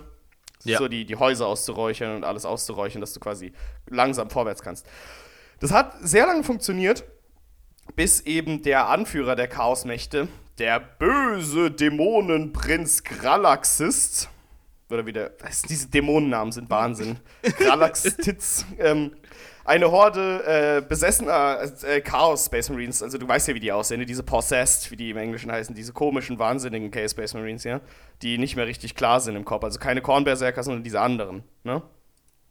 diese Possessed Space Marines, hat er äh, Ja. auf die Imperialen losgeschickt. Und zwar eine riesige Menge von denen. Ähm, was dazu geführt hat, dass die Situation relativ schnell hoffnungslos erschien und sie wollten schon sich zurückziehen und den Planeten eigentlich aufgeben. Und plötzlich kam ein gleißendes Licht. Ein gleißendes Licht. Das war super fucking hell. Ähm, alle Anwesenden haben aufgehört zu kämpfen und sind erstarrt vor dem, was sich da abgespielt hat. Ähm, und was passiert ist, ist, dass die Celestine wirklich mit, mit einer atemberaubenden Geschwindigkeit mit diesen Flügeln durch diese Chaos Space Marines durch ist, ja, und sich so eine Schneise der Verwüstung bis zum Dämonenprinzen vorgearbeitet hat und den einfach persönlich niedergestreckt hat. Geil. Die ist durch seine Boys durchgekegelt. Ja, So wie Obelix durch die Römer-Formation. Ja. Und hat den Typen zum Duell gefordert und geplättet. ja, das war einfach ein Dämonenprinz, ja. Den hat sie einfach gefickt Nice. im Zweikampf. Einfach ohne Probleme Nice. auch. Es wird auch nicht erwähnt, dass sie jetzt irgendwie gestruggelt hätte oder Schwierigkeiten hätte. Nee, die ist einfach dahin, hat einfach eine Schneise durchgeknüppelt durch die Space Marines, der, der Chaos, die, durch die Chaos Space Marines und hat Ja, dann ich meine. Astartes sind schon derber, aber, aber Heretiker Astartes und vor allem Possessed, also Besessene. Ähm, wir haben ja letzte Folge drüber gesprochen, dass man richtig krasse Buffs kriegt, wenn man sich dem Chaosverein da anschließt. Genau. Äh, und dann rasselt die da durch und macht ohne zu schwitzen einen Dämonenprinzen platt. Ja, und das Lustigste ist, sie hat durch diese Aktion ähm, dem Imperium zum Sieg verholfen und als dann quasi sich der, der, der Kampf äh, beendet war, der, die, der Rauch hat sich gelichtet, wollten natürlich alle zu ihr hin, so, hey, danke, war nichts mehr da. War einfach weg. Einfach. Oh, wie Batman, ha? Und ich bin mir noch nicht mal sicher, ob die Anwesenden genau wussten, was da gerade passiert ist. Ich weiß es nicht. Ja, die waren wahrscheinlich auch geblendet und alles, aber äh, wahrscheinlich wird die eine oder andere Feder am Boden gelegen haben. Oder Leute haben irgendwie noch so durch ihre, durch ihre ähm, Sonnenbrillen gesehen, was da abgeht, weil die am Las-Gewehr hocken, weißt du? Genau. So würde ich das schreiben, wenn ich denn ein Autor wäre. Und äh, ja, dann hast du diese Heiligenerscheinung. Also, das, das ist eine ziemlich wilde Hilde, weil das, das, das ist ein starkes Stück, was sie da gerissen hat. Ja, also das ist wirklich heftig auch. Und ich frage mich, also kostet es den Imperator einfach viel zu viel, dass der sowas nicht ständig machen kann? Weil das wäre ja ein Gamechanger in so einem Krieg, wenn du einfach so Dämonenprinzen so ein wenig dich plätten könntest. Das ist aber genau das Ding. Ich glaube, es ist ähnlich schwierig, wie es für die ruinösen Mächte ist. Ähm, du brauchst immer die Sterblichen als Brückenkopf ins Materium. Ja, Und du brauchst erstmal vor Ort ganz, ganz viel Glaubensenergie. Und du musst immer ein bisschen von deiner Macht abgeben. Genauso machen es Chaosgötter, wenn sie Dämonen wirken lassen. Das ist ein Teil der Macht der großen Entität. Wenn ein äh, großer Unreiner durchs Ge äh, durch die Gegend äh, stampft und alles verpestet, dann ist da ein Teil von Nörgels Macht drin. Ja. Und je mehr von diesen Dudes rumstapfen, desto schwächer ist Nörgel im Warp.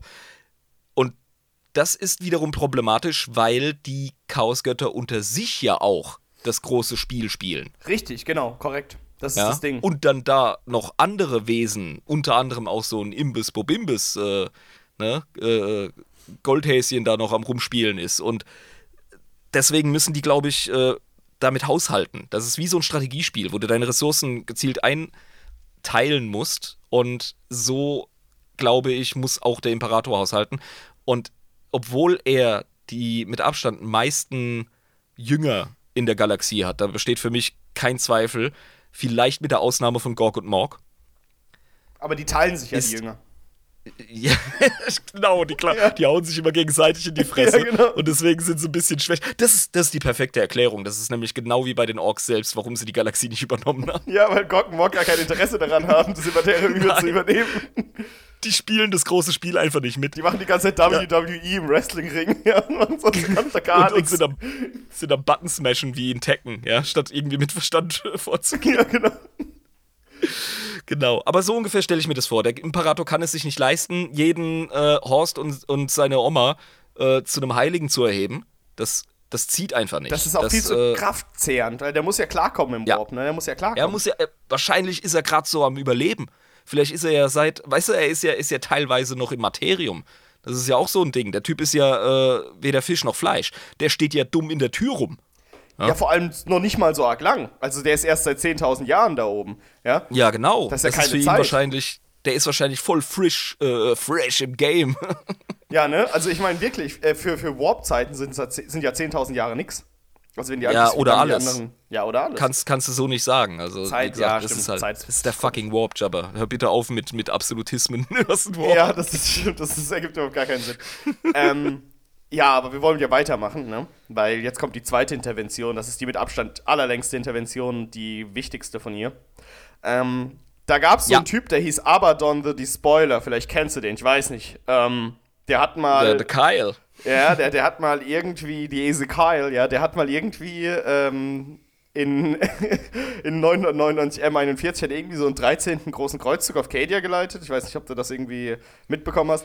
Ähm, ah, gerüchteweise, ja, da war irgendwas. Genau, und als er halt auf der Festungswelt von Cadia war, ne, wo dann später auch die Black, Fort Black Fortress, wie war das? Blackstone Fortress hieß die? Blackstone Fortress. Blackstone die, Fortress. Äh, Schwarzstein-Festung. Genau. Die er dann äh, irgendwann draufgezimmert hat. Der hat ja erstmal mit seinen Truppen angegriffen, ja? Und das Klar. war schon relativ früh auch so eine mehr oder weniger hoffnungslose Situation. Und plötzlich gleist wieder Licht. Huh, was ist das denn? Da gleist wieder was. Ähm, Engelsgleich äh, Gestalt, gleißendes Licht, geiles Schwert, goldene Powerrüstung. Wer könnte es sein? Celestine. Ja, das ist aber doch vollkommen klar, dass sie sich die Bühne nicht nehmen lässt. Also, ja. dass die da hier äh, volle Granade, Renade reingrätscht. Ähm, das ist zu erwarten, weil ähm, auf Cadia, das ist ja das äh, Abgefahrene an dem, an dem Theater, sage ich jetzt mal, an diesem Kriegsschauplatz, müssen wir unbedingt eine Folge drüber machen, habe ich schon wie oft gesagt. Ähm, da haben sie es übel übertrieben mit der Epicness, weil mhm. da hat wirklich jeder und seine Mutter mitgekämpft. Das war halt das Wichtigste jetzt im 40k-Setting, was da passiert ist, ne? Sogar das Todeschor von Krieg hat dort gekämpft. Ja, jeder, jeder. A ja. Aber Celestine ist nicht alleine gekommen, weil wir sind ja hier bei Cadia. also, du hast gerade angesprochen, e-, ein Epic-Ding reicht nicht, es muss ja mehr, mehr waren, Alle waren da, ja. Ähm, genau, Celestine kann natürlich zu der Show nicht alleine kommen. Die hat fünf ganze Kompanien von seit 14.000 Jahren im Warp verschollenen Battle Sisters des Orden der Heiligen Märtyrerin mitgenommen, die sie Scheiße. im Warp gefunden haben weil sie durch ihr gleißendes helles Licht so hell leuchtet, dass man das als Punkt im Warp nehmen kann, wenn man nah genug dran ist, ähm, um sich zu orientieren. Und irgendwie. Abgefahren. Und irgendwie haben, also irgendwie wurde es so beschrieben, vielleicht habe ich es auch falsch verstanden, entschuldigt mich bitte, aber irgendwie sind dann so diese fünf Kompanien auf sie aufmerksam geworden, haben sich ihr angeschlossen auf, beim Angriff auf ähm, auf äh, die Dämonenhorden, die Cadia angreifen. Genau. Das, also sie waren, Das macht für mich Sinn. die waren seit 14 Jahrhunderten im Warp verschollen. Die hat sie einfach so mitgenommen. So, ja, komm hier, reicht jetzt auch. Kommt mit. Ja, 14 Jahrhunderte oder 5 Minuten. Im Warp, ja. Wie gesagt. Sind kurz mal Ja. rein und dann sind sie direkt mit der Celestia wieder raus, klar. Ja, voll geil. Die sind da bestimmt, als sie gemerkt haben, dass sie feststecken, so, ah, fuck, ey, jetzt sind wir echt im Eiber. Und die Dämonen, die reiben sich schon die Hände und, und schnüren sich die Lätzchen um, ja. Und dann auf einmal blumpt dieses Licht und dann so, ah, cool, lebende Heilige, Kurs nehmen. Ja. Haben wir nochmal so, Glück ja, und wer bist du? Ich bin die Celestine. Ich bin quasi die neue Catherine. Don't worry about it. so, Kein großes Ding. Ja, Da ah, reden wir okay. später drüber. Jetzt müssen wir erstmal Leute fertig machen. Leute fertig machen, das haben wir gelernt. Okay, vorwärts. ja, das haben wir mitbekommen. Ähm, ja, also sie geht runter und fängt an loszulegen und sieht, wie zwei der Battle Sister von so einem Dämonenlord irgendwie gekillt wurden. Ja? Ähm, also das war irgendwie so, ein- so ein Chaosprinz, weißt du, so ein Dämonenprinz, ja? Ja. Und ja, ja. der äh, hat gerade zwei Kanonissen gekillt, ja? Die sind ja relativ wichtig, die Kanonissen. Die sind ja hoch. sind super wichtig, definitiv. Ja. Genau, und dann sieht das halt, ähm, die, die gute Celestine sagt, no, you didn't, und äh, geht quasi so runter zu den beiden Kanonissen, belebt die einfach wieder. Oh, hell no! Ach, hell no. Ähm, und diese zwei Kanonisten ernennt sie jetzt zu ihren Gemine Superia, ihrer persönlichen Heißt das nicht. Kanoness? Kanoness, ja, genau. Ja. Habe ich das nicht gesagt? Hast Kanonissen Nein, gesagt? Kanonessen. Habe ich Kanonissen So, gesagt? Verzeihung. Oh, vielleicht habe ich Kanonissen nicht gesagt, verhört. das wäre ja scheiße. Ja, wenn ich Kanonisse höre, dann habe ich das Gefühl, ich muss mein Picknick in Sicherheit bringen und werde gestochen. Also, Nein, Kanonesse, natürlich. Die beiden Kanonessen. Äh, und die wurden zu ihrer Gemine Superia ernannt, zu ihrer persönlichen Leibgarde. Äh, die beiden hießen Eleanor und Genevieve. Das sind die beiden Kanonessen, die jetzt ab jetzt die Leibgarde von ähm, unserer Celestine bilden. Gut. Interessanter Punkt auch zu diesem Gemini Superia. Wenn Celestine stirbt, muss sie bestimmte Prüfungen in so einer Anderswelt äh, erleben. Das wird auch immer relativ interessant beschrieben. Ja? Also sie wird nicht einfach so wiederbelebt, sondern sie muss irgendwie so ihre Seele zusammensammeln. Ne? Die muss sich ihren Respawn quasi erfighten durch harte Quests. Genau. Und äh, dieses Erscheinen, was ich hier erwähne, bedeutet ja nicht immer nur, dass sie nicht stirbt, weil manchmal kann sie ja währenddessen schon sterben und muss sich dann irgendwie wiederbeleben. Aber das Interessante ist, seitdem sie die beiden zu ihren Gemini Superior ernannt hat, sieht sie, wenn sie in dieser Anderswelt ist, nachdem sie stirbt, so zwei Splitter vor ihrer Seele. Die sind jetzt irgendwie von der Seele abgetrennt. Und diese Splitter heißen Pflicht und Glaube. Duty and Faith im Englischen, ja? Nice. Diese zwei Splitter sind nun die Manifestation von Eleanor und Genevieve. Die können nicht mehr in ihre Seele reingehen. Das sind abgespaltene Seelensplitter. Und die kann sie, wenn sie wiederbelebt wird, mitnehmen. Ja? Und Ja. dann ernennt sie zwei neue Battle Sisters, die sie findet, quasi wieder zu ihren neuen Gemini Superia und benutzt quasi diese Splitter dafür. Aber Ja. das Aussehen von denen ändert sich dann ab dem Zeitpunkt, wenn sie das macht und die nehmen die Gestalt von Eleanor und Genevieve wieder an. Ja, okay. Die, das ist dann quasi so eine Art äh, Reinkarnation in schon bestehende ähm, Battle Sisters. Ja, Durch, durch die Splitter der originalen beiden Homegirls von äh, Ja. der. Ah. und die Frage ist ja jetzt nun, belebt sie dadurch die beiden wieder zum Leben oder wurden die Teil ihrer Seele? Das ist jetzt die Frage. Das ist jetzt, äh, das glaube ich, theologische Spitzfindigkeit. Da, hm, das ist aber auch geiles Nerd-Diskussionsfutter. Weil jetzt müsste man natürlich die, jetzt müsste man natürlich fragen, wenn du denen Fragen stellst, erinnern sie sich an damalige Schlachten? So, weil wenn du, ne, wenn du zwei Battle Sisters nimmst, du machst diese Seelensplitter Ja. da dran, Ja. dann sind es wieder Eleanor und Genevieve und kannst dann wieder mit denen so wie, wie die Girls einfach reden, weil die das alles miterlebt haben von damals noch, oder sind das jetzt einfach nur welche, die so aussehen, aber gar keine Erinnerung mehr an damals haben, weißt du, was ich meine? Ich, ich würde das so sehen wie ähm, die Rüstung von einem Phönix-Lord äh, von den Elder. Du wirst einfach von der Herrlichkeit und von der Macht dieses Seelensplitters wahrscheinlich ähm, übermannt oder überfraut in diesem Fall. Und ähm, dann fragst du sie, was ihr Lieblingsfruchtzwerg ist, und sie sagt, wie schon vor 100 Jahren, Banane. Genau, und dann kannst du sagen, super cool, du bist dieselbe. Ja. Wir kennen uns Also so, so, so stelle ich mir das vor. Ja, kein Anspruch auf Korrektheit, aber das, mhm. äh, ja.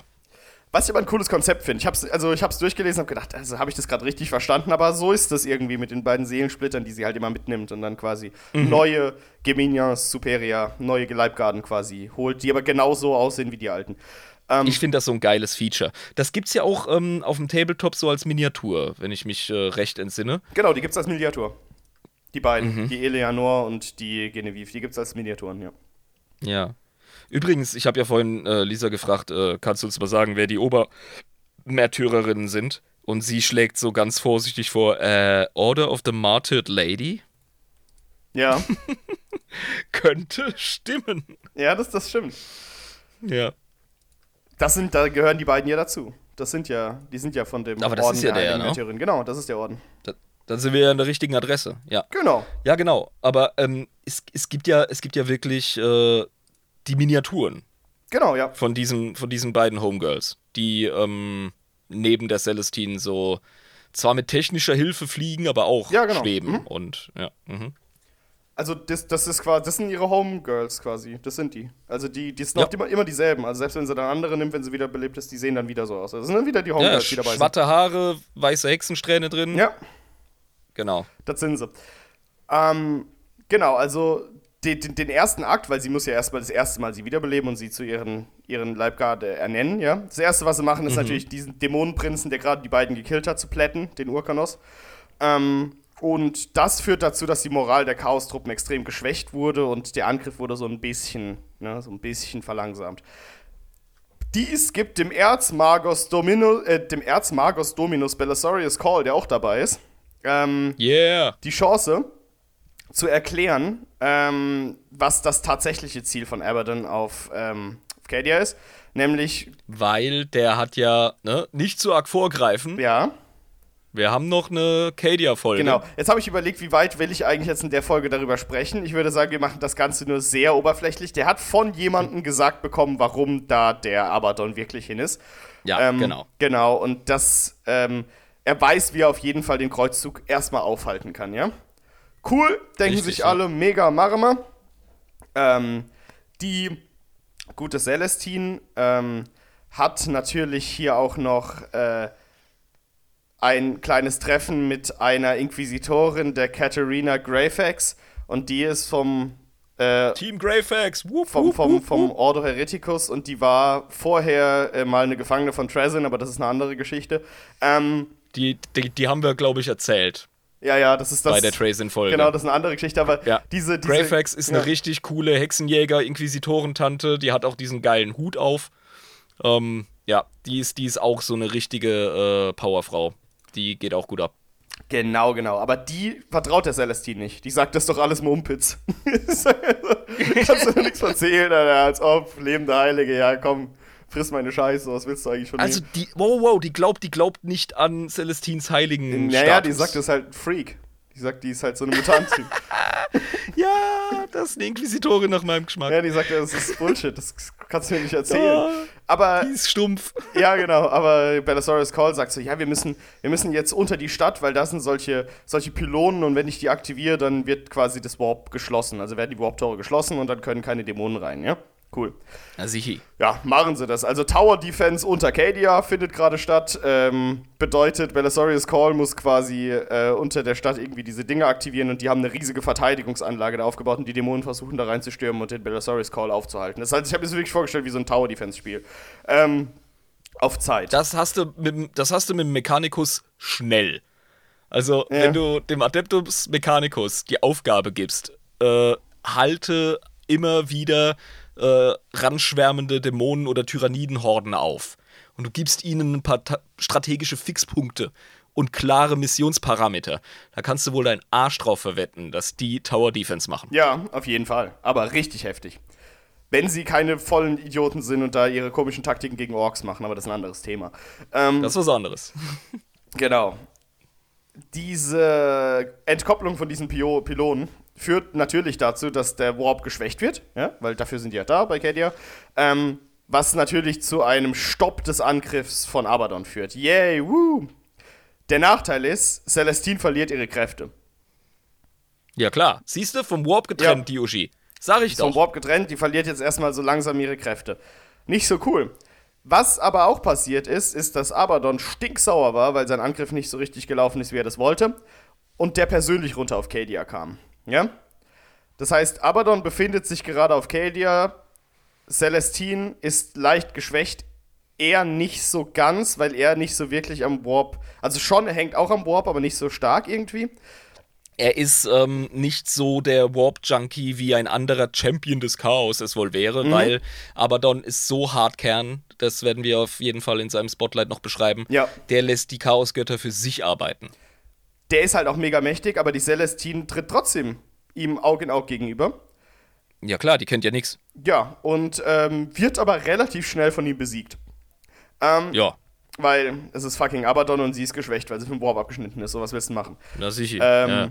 Aber die Greyfax benutzt in diesem Moment einen psionischen Angriff auf Abaddon, bevor er Celestine töten kann, was ihn so ein bisschen zurückdrückt.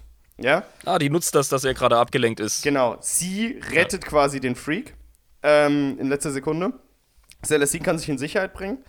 Ähm, und, oder mehr oder weniger. Und ähm, die kadianischen Truppen benutzen eben jetzt die Situation, weil halt die Warp-Tore sich schließen, keine Dämonen können mehr rein, Dämonen werden langsam verbannt. Du weißt, wie es ist, ne? Wenn der Warp schwächer wird, dann geht komplette sicher. Chaos-Angriff geht halt in den Arsch. Ähm, Ja, ja.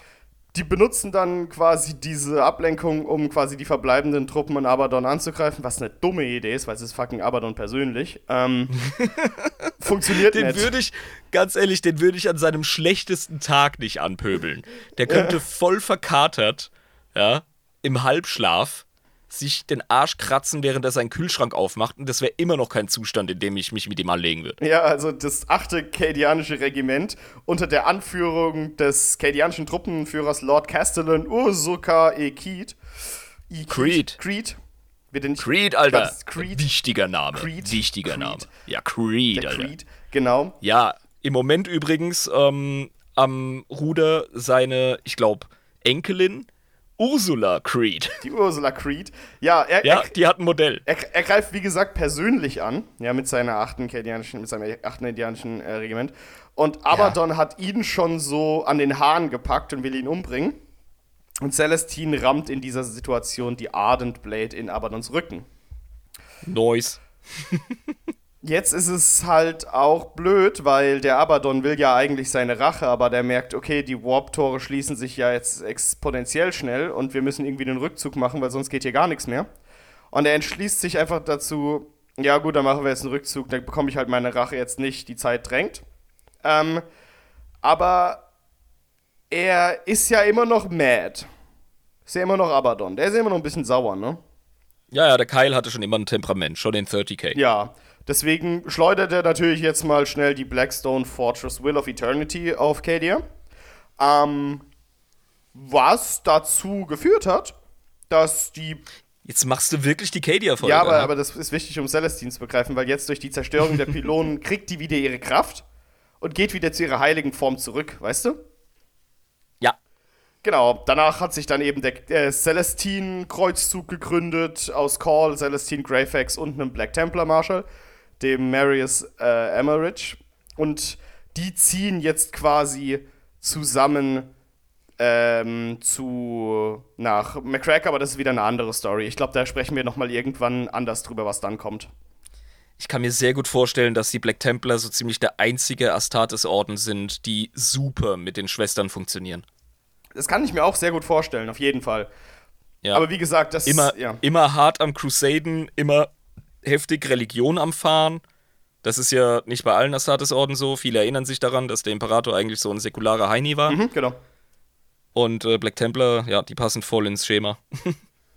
Genau, aber wie gesagt, die war dann auch noch beteiligt, als es dann um Reboot Gilliman geht oder so. Aber da hat sie nicht so eine große Rolle gespielt, wo der dann wieder erweckt wurde und so, ja. Und dann. Ja, das Terra- ist ja direkt darauf gefolgt. Genau, aber das ist das, was dann passiert, aber da hat die nicht so eine große Rolle, Rolle gespielt, deswegen gehen wir da nicht drauf ein. Das machen wir irgendwann anders. Ähm, die dritte Intervention, mein Lieber. Dafür will ich jetzt erst nochmal öffnen, ja. Ja, ja, jetzt, jetzt kann ich auch einen frischen Schorle Ah, yeah. genießen. Aber dann, mein Lieber. Ich muss, ich muss äh, beichten, äh, Äbtissin Jabarina. Was denn? Ähm, ich trinke Riesling-Schorle mit französischem Riesling. Ähm, du bist ja auch in der Schweiz, du darfst sowas. Ja, ich bin im Exil und hier gibt es keinen Pfälzer Riesling. Ja, ich weiß, also das ist nicht deine Schuld. Du würdest es ja auch anders machen, wenn du könntest. Ich habe ein Restaurant gefunden, ein ziemlich geiles, hier im Altstadtzentrum. Die haben äh, Pfälzer Riesling auf der Karte. Ja. Das ist importierter Wein, da zahlst du auch ein bisschen was. Und der ist zum Essen schweinegeil, aber denen die Flaschen zum Schorlesaufen abkaufen, na ah. Das ist ja viel zu teuer, das ist ja unfassbar. Ja, also zum Wohl die Palz. Zum Wohl, mein Lieber. Und vive la France. So. Passt. Eigentlich hätte ich jetzt den Discord-Call verlassen müssen, sagt Lies. ja, einfach gehen. Jetzt äh, geht die Folge vorbei. Gut. Ähm, dritte Intervention. Übrigens ganz kurz, wir haben nochmal ein Bild von der Greyfax gekriegt. Ja, Mann, das ist so geil. Und was ich an der nicht nur so feier wegen des Huts und des Capes an der Gestalt, das ist halt eben auch ihre 40k Armbrust, die sie da hat. Das ist einfach schön. Ja. also eine Armbrust in 40k. Ich meine, auch dieses, diese Gebäude im Hintergrund, das ist, also, ist einfach geil. Die gotischen Bauten und so, ja, die, wär, die ist im Grunde eine abgefuckte Version von einem Hexenjäger in Warhammer Fantasy. Ja, bloß halt mit so einem Oculus. Ja. Und modernem Scheiß. Schweinegeil. Ja. Schweinegeil. Dass die erstmal misstrauisch ist und sagst so, alles Mutanten, so alles, alles Ah, Lisa meinte, du hättest jetzt einfach den Call verlassen ja, müssen. Also ich trinke gerade französischen Riesling. Blip. Blip in Disgust. So, okay, Folge durch. Was Moderieren fertig. ähm, du, du hast mir das Maul wässrig gemacht mit einer dritten Intervention. Ja, also wie gesagt, ähm, vorher wieder, du hast du weißt ja, wie das alles war, ne? Und unsere Zuhörer wahrscheinlich auch. Danach Kadia, Wiederbelebung von Brook Boot, Terra, alles das, genau. Dann war sie auf Terra mhm. und war dann wieder verschwunden. Ähm, ja. Gut. Kurze Zeit nach den Ereignissen auf Terra und auf Kadia ähm, kommt sie aber auf einer Hive-Welt wieder. Und ich erkläre dir mal, was da ungefähr passiert ist. Also, die Hive-Welt Zadrek wurde vom Noctus Eterna verschlungen. Das ist ja dieses Dunkel, das nach dem 13. Kreuzzug über große Teile der Milchstraße gefallen ist, ne? Noctus Aeterna, ewige Dunkelheit, äh, ewige Nacht, Verzeihung. Mhm. Ähm, und das ist aber nicht äh, das Cicatrix Maledictum, der mm, Riss, ich glaube das Grinsen nicht. von Gorg und Morg. Das ist wahrscheinlich, ähm, oh, ich weiß gar ich, ich höre den Begriff halt zum ersten Mal. Kann das vielleicht, nee, nee, Imperium Nihilis und so, äh, es gibt ja einen Teil des Imperiums, wo kein wirklicher Kontakt besteht oder nur spärlich. Das mit der großen, äh, mit der ewigen Nacht, das äh, das kann ich dir nicht sagen, was es ist. Okay. Jetzt sind wieder die Zuhörer gefragt. Bombardiert uns mit euren äh, Erklärungen. Ja, also äh, das äh, weiß ich wenn, auch. Wenn Lisa nicht direkt Klarheit schafft, wird noch kommen. Ähm, Erzähl mal weiter. Ja, ich kann es ja auch mal kurz äh, klein äh, vorlesen. Das allererste beim, ähm, beim Lexikanum. The Noctis Eterna, also known as the Blackness and the Days of Blinding in Low Gothic, was a catastrophic event which consumed the Milky Way galaxy and the Imperium of Man beginning in 1999 M41 and lasted well into the 42nd millennium and the era Indomitus in some regions.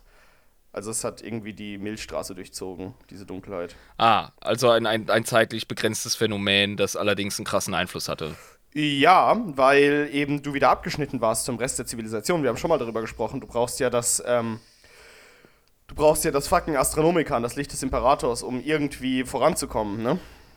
Und ja, deswegen ist man ja auf der anderen Seite des Grinsens von Gork und Morg ist man ja so im Arsch. Ja, und da gab es eben auch diese Probleme damit. Aber es hat sich ein Psioniker auf dieser Welt aus den Massen hervorgetan, der so mächtig war, dass er eben ein eigenes Astronomikan ähnliches äh, psionisches Licht erzeugen konnte, wodurch eben mhm. die Welt in diesem katastrophalen Zustand nicht vom Imperium abgeschnitten war weil eben diese Teile, ah. die da in dieser ewigen Dunkelheit abgeschnitten waren, die konnten tatsächlich nicht mehr kommunizieren mit dem Rest des Imperiums, weil es so dunkel war und konnten dementsprechend auch nicht mehr vernünftig reisen. Aber da war es auf dieser Welt, auf der Hive-Welt, Zadreka, ähm, wie sie hieß, war das dann möglich, weil sich eben dieser Psioniker aus den Massen vorgetan hat und so ein Talent bewiesen hat. Also die ewige Nacht war eine psionische Dunkelheit, ja, ein Schleier. Genau, bloß okay. er konnte das durchdringen. Durch sein Licht. Ja, super. okay, und deswegen war das, war das ein relevantes Kügelchen da im All. Genau. Das war aber jetzt eher so eine Art Mottenlicht fürs Chaos, was er nicht wusste, dass das passiert. ja, so ähnlich hat man auch die Tyranniden angelockt. Also es, Man wusste es vorher auch nicht, was man da macht. also es war nicht so, also er hat es einfach gemacht, weil die gedacht haben, also das ist ja das Logischste, ne? oh, wir sind vom Rest des Imperiums abgeschnitten, wir brauchen helles Licht, oh, der kann helles Licht, cool, yeah, beste. Ähm, dass es jetzt katastrophale Folgen hat, wussten die ja nicht. Es gibt so einen Captain Kazar von der Alpha Legion, yeah. der hat das Licht gesehen und hat sich gedacht, Freunde, das ist doch eine imperiale Welt. Da können wir jetzt hin, obwohl dunkel ist. Ähm, wie sieht's aus? Wollen wir die Gesellschaft da unterwandern, die Verteidiger äh, leise ausschalten und den Psioniker für die Chaosgötter korrumpieren? Klingt nach einem Plan. Das war ihr Plan. Ähm, quasi die Welt zu unterwandern, die Gesellschaft. Das ist klassische Alpha Legion Scheiß wieder, ne? Heretical Alpha Legion confirmed. Das war halt einfach so, wir wollen sie. Also, vielleicht haben sie auch gesagt, dass sie den, den Chaosgötter, also für die Chaosgötter korrumpieren wollen, aber vielleicht haben sie was anderes mit dem vorgehabt. Man weiß Ja, das weißt du nie bei dem Haufen. Das, Man weiß nicht, was die mit dem vorhatten. Komm, die sind da, denen war langweilig. Die wollten einfach Shenanigans machen. Ja, Fertig. wir, wir unterwandern jetzt die Welt. Kack egal. Ja. ähm, aber neben der Alpha Legion wurden auch die World Eaters unter Khan persönlich darauf aufmerksam. Äh, Khan! Der war ja gerade auf einem Kreuzzug, wenn du das mitbekommen hast, ne? Ja. Und der hat das mitbekommen.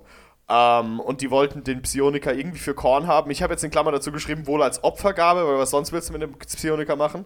Also, wahrscheinlich Ja, wollten den einfach für was Korn wollen opfern. World Eater mit einem Psioniker Den machen? Opfern Exakt. halt, Du ne? fütterst die Energie nach Korn und fertig. Genau, das wollten die. Aber da gab es natürlich einen Interessensclinch zwischen der Alpha Legion und World Eater so ein bisschen, ne? Ähm, Und jetzt wird's wieder schwammig mit der Alpha Legion, ähm, mit den Alpha Legion Motiven. ja, weil, Weil das kann durchaus wieder äh, loyalistisch sein, was sie da vorhaben. ja, man weiß es nicht. Auf jeden Fall haben die sich dann so ein bisschen mit den World Eaters angelegt. Und es gab einen Kampf zwischen Alpha Legion und World Eaters auf dieser Welt und die wurde halt sehr in Mitleidenschaft gezogen, weil es eine Hive-World ist. Die hat eine sehr hohe Bevölkerungsdichte. Und dann schickt mal ein paar World Eaters und Alpha Legion-Idioten dahin, die dann Krieg spielen in den Straßen. Okay.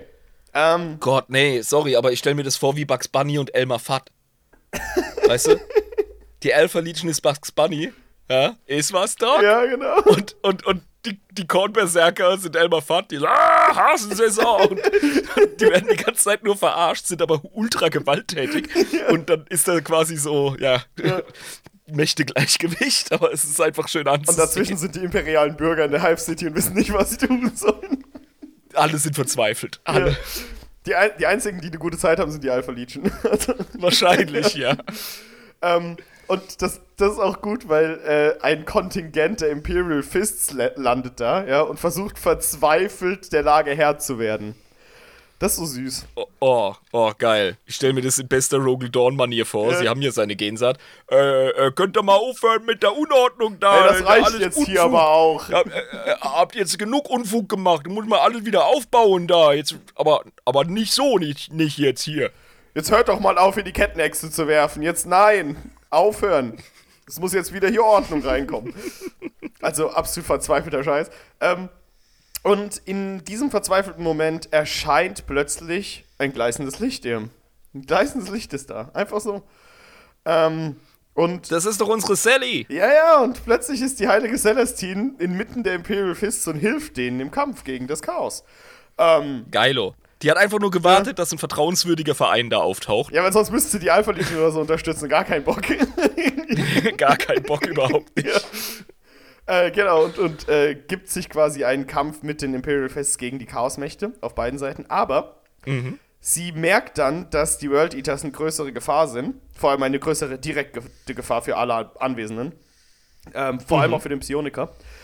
Und sie schafft es, sie den Psioniker der Alpha Legion anzuvertrauen. Also sie gibt den, den, den Psioniker persönlich diesem äh, Captain Kazar von der Alpha Legion.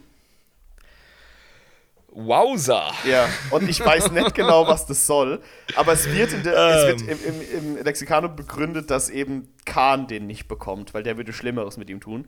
Ähm, Also sie hatte quasi die Wahl zwischen Pest und Cholera. ich weiß es nicht, ob das eine aktive. Sie hätten vielleicht auch mitnehmen können. Ich weiß es nicht. Aber ähm, ich, ich, ich kann ihre Fäh also ich kann ihre Möglichkeiten schwer abschätzen jetzt in der Situation. Ich weiß ja, weil, nicht. genau, wir, wir, wir wissen um die Situation nicht genug.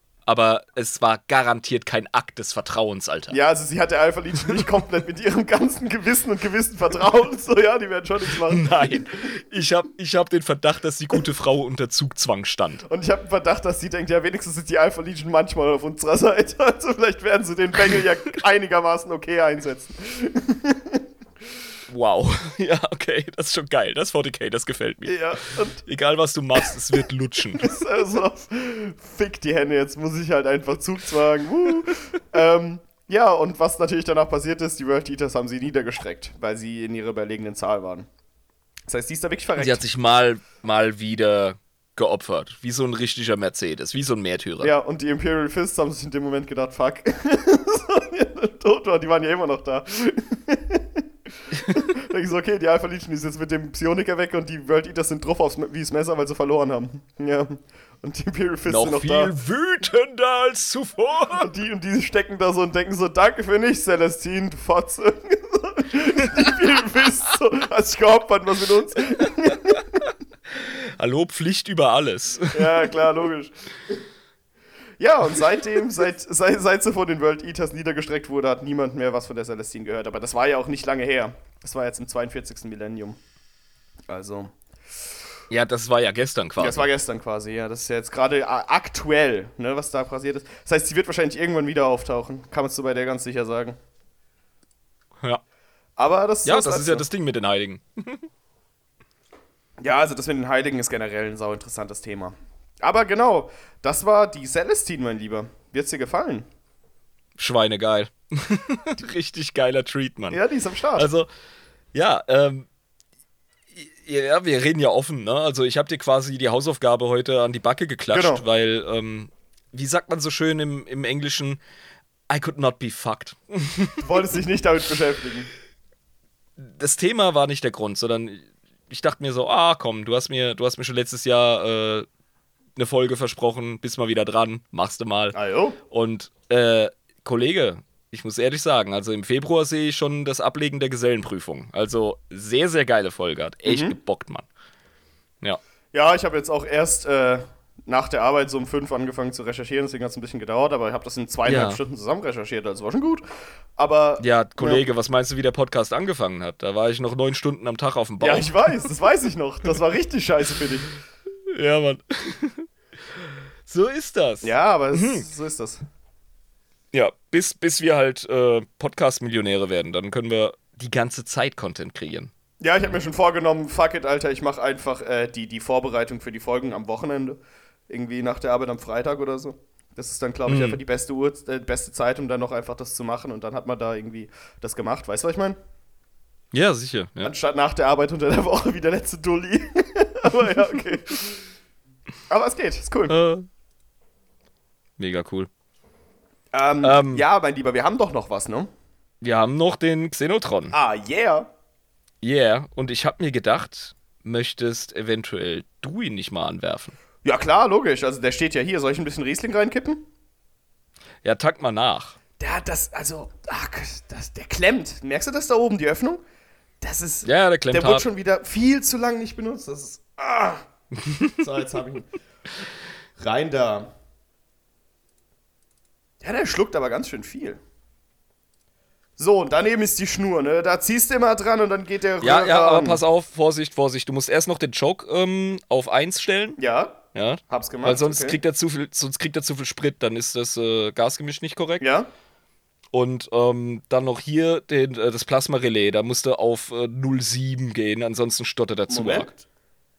0, Ja? 7, ja, passt. Super, okay. Und dann kannst du jetzt ziehen und äh, an den Maschinengeist beten. Oh, da muss ich aber meinen Fuß da dran stemmen, das ist schwer. Ja, ja, der geht schwer.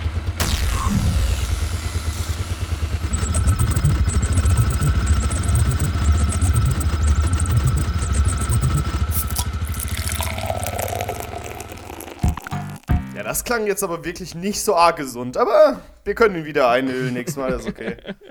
Mit Salben. Was hat er denn ausgespuckt? Ja, sag du's mir, ey. Du hast das Display.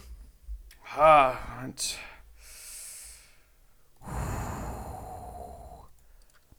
Was haben wir denn da? Moment, ich muss gerade das Display richtig lesen. Da ist Staub drauf.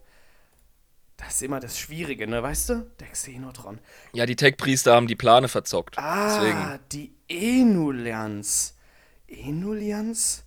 Wie spricht man das aus? Inulians? Inulians. Okay, die Inulians. Bist du gespannt?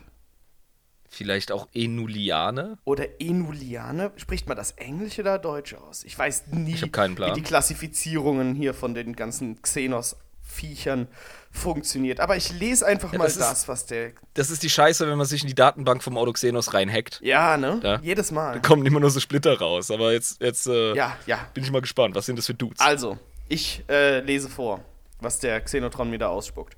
Am wahrscheinlichsten anzutreffen sind die Inulians im Malfian-Subsektor, was unter den Gelehrten des Kalixis-Sektors zu der Theorie führte, dass die Inulians eventuell von den Halo-Sternen stammen. Okay. Sie sind ungefähr 1,50 Meter groß, Oh. Oh, haben keine Gesichtszüge, okay. Vertikale Pupillen und nur dünne Schlitze als Mund, Nase und Ohren. So Reptilienviecher, so ein bisschen, vielleicht auch so Aliens, ne? So ein bisschen, wie wir uns das vorstellen. Ja, das, also, das klingt für mich so nach klassischem äh, Steven Spielberg Xenos. Ja, ne? So ein Alien einfach. Ja, Keine einstampfen. vertikale Pupillen, weg da. Ihre Ja. Haut ist von einer bleichen, gelben Farbe und beinahe reibungslos, abgesehen von Handflächen und Fußsohlen, was den Nahkampf mit Enolians deutlich erschwert. Was sind die flutschig oder was, die Kamera? ja, ja, das sieht so aus. Wie so, wie so türkische eingeölte Ringer, weißt du? Du kriegst mich nicht. Kriegst mich nicht. Hör so raus. Sie tragen einfache Kleidung. Was? Also, ja, gut, die sind nicht nackt, okay. In der Regel großgeschnittene Kittel und grobe Schuhe und Gürtel. Okay. Doch der Schein trügt, denn die Enolians sind keineswegs technologisch zurückgeblieben und nutzen fortschrittliche Waffen mit Hilfe von Alienwissenschaften. Alienwissenschaften, okay? Xenos-Wissenschaften. In Kampfsituationen. Ja, also Alien-Wissenschaften für die oder Alien-Wissenschaften von denen, die für uns außerirdisch Ja, ich sind? bin mir auch nicht sicher, aber sie tragen auf jeden Fall grobe Schuhe, Gürtel und grob geschnittene Kittel, aber haben fortschrittliche Waffen. Okay. In Kampfsituationen bevorzugen sie Fernkampfangriffe und Hinterhalte, wozu sie in der Regel ihre Shard-Weapons mit kristalliner Munition nutzen. Jedoch benutzen sie teils auch die Waffen anderer Xenos oder sogar imperiale Waffen. Okay, Diebe. Aha, klauen unsere Waffen. Klauen Ja, die sind, die sind gewieft. Das, im, Moment klingen sie so ein bisschen wie Tau auf Wish bestellt. Ja, ne? So Tau gewollt, nicht gekonnt irgendwie, ne? also, also wirklich so, wir sind die Tau nur in schlecht. Einfach make it Tau, but make it sucky. Okay, Lass mich die Hausaufgaben abschreiben, aber mach's nicht ja offensichtlich. genau. Tau in Alliance. Und er hat, er hat sich dran gehalten. Ja, genau. Die Kommunikation der Inalliance äh, findet durch schrille Quietschlaute, also wie der Irm, und Handzeichen statt. Du bist nämlich bekannt dafür, dass du die quietschende helle Stimme in diesem Podcast bist. Das haben wir schon mal geklärt. Je Ja, und immer wenn es eng wurde, war ich derjenige, der. Ja, ja, ja, doch. Jedoch beherrschen viele von ihnen gebrochen Hochgotisch. Das ist witzig. Was sich unter anderem dadurch erklären lässt, dass die Inolians oft als Söldner für menschliche Heretiker und kriminelle Organisationen arbeiten. Aha, aha. Dabei ist zu beachten, dass ein Inolian niemals wissentlich für imperiale Kräfte arbeiten würde, denn die Inolians verspüren einen extremen Hass gegenüber dem Imperium. Ja, kann ich verstehen, persönlich, ne? Wenn die Wieso? Was haben wir denn jetzt schon wieder gemacht? Xenozid oder was? ja, wenn du die ganze Zeit auf, wenn die die ganze Zeit auf dich schießen, dann wäre ich aber auch misstrauisch, muss ich ganz ehrlich sagen. Und zwar sind sie in einem solchen Ausmaß misstrauisch, dass es nur den Willenstärksten unter ihnen gelingt, sich in der Präsenz imperialer Symbolik, insbesondere des imperialen Aquilas, zu beherrschen und nicht in eine gewaltsame Rage zu verfallen. Okay. Okay, okay, verstehe. Verstehe, verstehe. Aber, mein Lieber, ähm, die sind wie soll ich sagen, also die sind überhaupt nicht wie die Tau. Nein. Also so gar Nein, nein. nicht, ne? Nee. Überhaupt nee. nicht. Das ist, also, was du gerade beschrieben hast, äh, wirkt auf mich ja, so ein bisschen Rogue-mäßig, ja, so ein bisschen abgehängt in der Galaxie. Ja, ne? Also, die scheinen auch kein großes, eigenes, kulturelles, technologisches Erbe zu haben. Weißt du, bei den, bei den Elder weiß man ja, das ist eine gefallene, aber immer noch starke und traditionsbewusste ähm, Ex-Großmacht. Und das, den Vibe kriege ich hier gar nicht. Ja, Also, das funktioniert irgendwie nicht. Also die, die, die, Ja, haben, das- keinen, die haben keinen Hochkulturcharakter irgendwie. das wirkt auf mich so ein bisschen wie, ähm, wir haben ja vorhin den Datacrons Podcast erwähnt, den ich mit dem Kryos mache. Ja. Und in dem Star Wars-Universum, das er mir da beschreibt, gibt es immer wieder so Alienrassen, die halt einfach die Arschkarte haben. Und die siehst du aber überall in den Star Wars-Filmen irgendwo abhängen oder als Söldner arbeiten oder halt irgendwie in irgendwelchen Bars sich am Besaufen. Mhm. So ungefähr stelle ich mir die vor. Weißt du? Ja, Das, ne? so äh, ja, die, die, die, die schauen zu, dass sie irgendwie zurechtkommen, ähm, glauben sich von anderen Kulturen alles Mögliche zusammen, sind so wirklich, das, das sind die, die die Kriminalstatistik vom Im Imperium rechtfertigen. Weißt du, auf die kann man mit dem Finger zeigen, auf die kann man mit dem Finger zeigen und sagen, guckt euch den Abschaum an. Und niemand spricht über deren Vergangenheit. Wahrscheinlich wurde denen einfach nur übel mitgespielt und hundertprozentig vom Imperium. Da besteht gar kein Gibt Zweifel. überhaupt keinen Zweifel. Ich meine, sonst würden sie nicht so reagieren. Aber wir lesen mal weiter. Inolians als Söldner einzustellen erweist sich schwieriger als gedacht, denn sie haben keinerlei Interesse an regulären Währungen oder Edelmetallen. Wer einen Inolian einstellen möchte, muss erst eine Auswahl an scheinbar wertlosen Gegenständen, wie Gesteinsbrocken, tote Pflanzen, fossilierte Knochen, irgendwelche Weltraumtrümmer etc. zusammensuchen und diese dann dem Inulein präsentieren. Ist dieser mit der Auswahl nicht zufrieden, wird er gehen und man muss es zu einem anderen Zeitpunkt mit neuen Gegenständen noch einmal versuchen. Du kannst mit ihnen einfach nicht reden. Ich stell mir vor, ich bin so ein fucking Freihändler und versuche mit diesen Bastarden eine Abmachung zu treffen, damit ich sicher aus diesem Subsektor rauskomme. Ja, und du gibst ihm ganz viel Geld geben, aber der hat einfach kein Interesse dran. So, keine Ahnung. Und selbst den Scheißkram nimmt er nicht, weil er mir nicht sagt, was er braucht, der Bastard. Ja, der, der hat einfach. Ne, also ich glaube auch, diese, diese fehlende Kommunikationsfähigkeit ist auch Grund dafür, dass sie keine Hochkultur aufbauen konnten, weil du kannst keinen Handel treiben. Ja, ernsthaft. Also, Es geht doch nicht. Also sag doch wenigstens irgendwie, ja, ich brauche Steine. So, okay. ja. Gefällt ihm jedoch einer der Gegenstände, wird er sich einstellen lassen und den Gegenstand an sich nehmen. Aufgrund dieser scheinbar zufälligen Wählerigkeit sich das Vorhersagen von akzeptablen Gegenständen im kriminellen Untergrund zu einer regelrechten Kunst entwickelt. Wobei Gegenstände, welche als garantiert akzeptiert gelten, für hohe Summen gehandelt werden. Geil. Ich stelle mir gerade vor, wie wertlose Stücke Treibholz, die aber eine bestimmte Form haben, So auf einmal voll, weißt du, die Diamanten in einem Sektor werden, Ja, genau. weil man dann die Dudes kaufen kann. Ja, so, so diese, diese lustigen Steine, wo so ein bisschen so ein Loch reingehöhlt wurde, weißt du, über die Jahrhunderte. So, ja, der, das nimmt er auf jeden Fall. Ja, absolut wertlos. Aber ähm, Schamanen äh, in, in, in Nordeuropa zum Beispiel, in der Eisenzeit, haben da drin einen Wert gesehen. Wenn du da durchgeschaut hast, konntest du ähm, quasi, äh, da hattest du einen spirituellen Filter, wenn du jemanden angeschaut hast. Eine vergammelte Wurzel, so das nämlich direkt. Ja, Das ist einfach schön. Was die Ian Lions mit diesen Gegenständen machen, ist bislang ein Mysterium. Aber wenn sie sie einmal an sich genommen haben, verteidigen sie sie so leidenschaftlich wie eine Mutter ihr Kind. die wissen was, was wir nicht wissen. Das macht mich wütend. Ja, vor allem gibt denen ein Stück Treibholz, ja, und wenn du versuchst, es wieder herzugehen, hier, zu nehmen, drückt er dir so die Augen aus einfach. Und skedaddelt dann weg Ja. mit seinen 1,50 Meter, der kleine Ja, Bastard. genau. Sticht dir so mit so einem kleinen Skalpell einfach so in die Augen, wenn du es versuchst.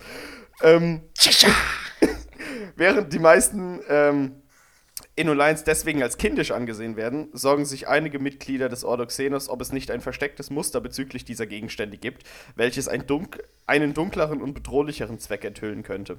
Ja, ist gar keine schlechte Gedankenweise, ne? Irgendwie. Ich glaube, das ist ganz normale Inquisitoren-Paranoia. Ja, dass sie einfach denken, da muss doch irgendwas Böses dahinter stecken, das sind doch Xenos. Ja, ganz klar. Böses im Busch. Also, wenn du nicht das Denkmuster hast, bist du bei, bei der Inquisition verkehrt. Ja, sonst kannst du deinen Job nicht machen. In letzter Zeit werden die Inulines immer häufiger und in immer größeren Zahlen an Seite von Heretikern gesehen.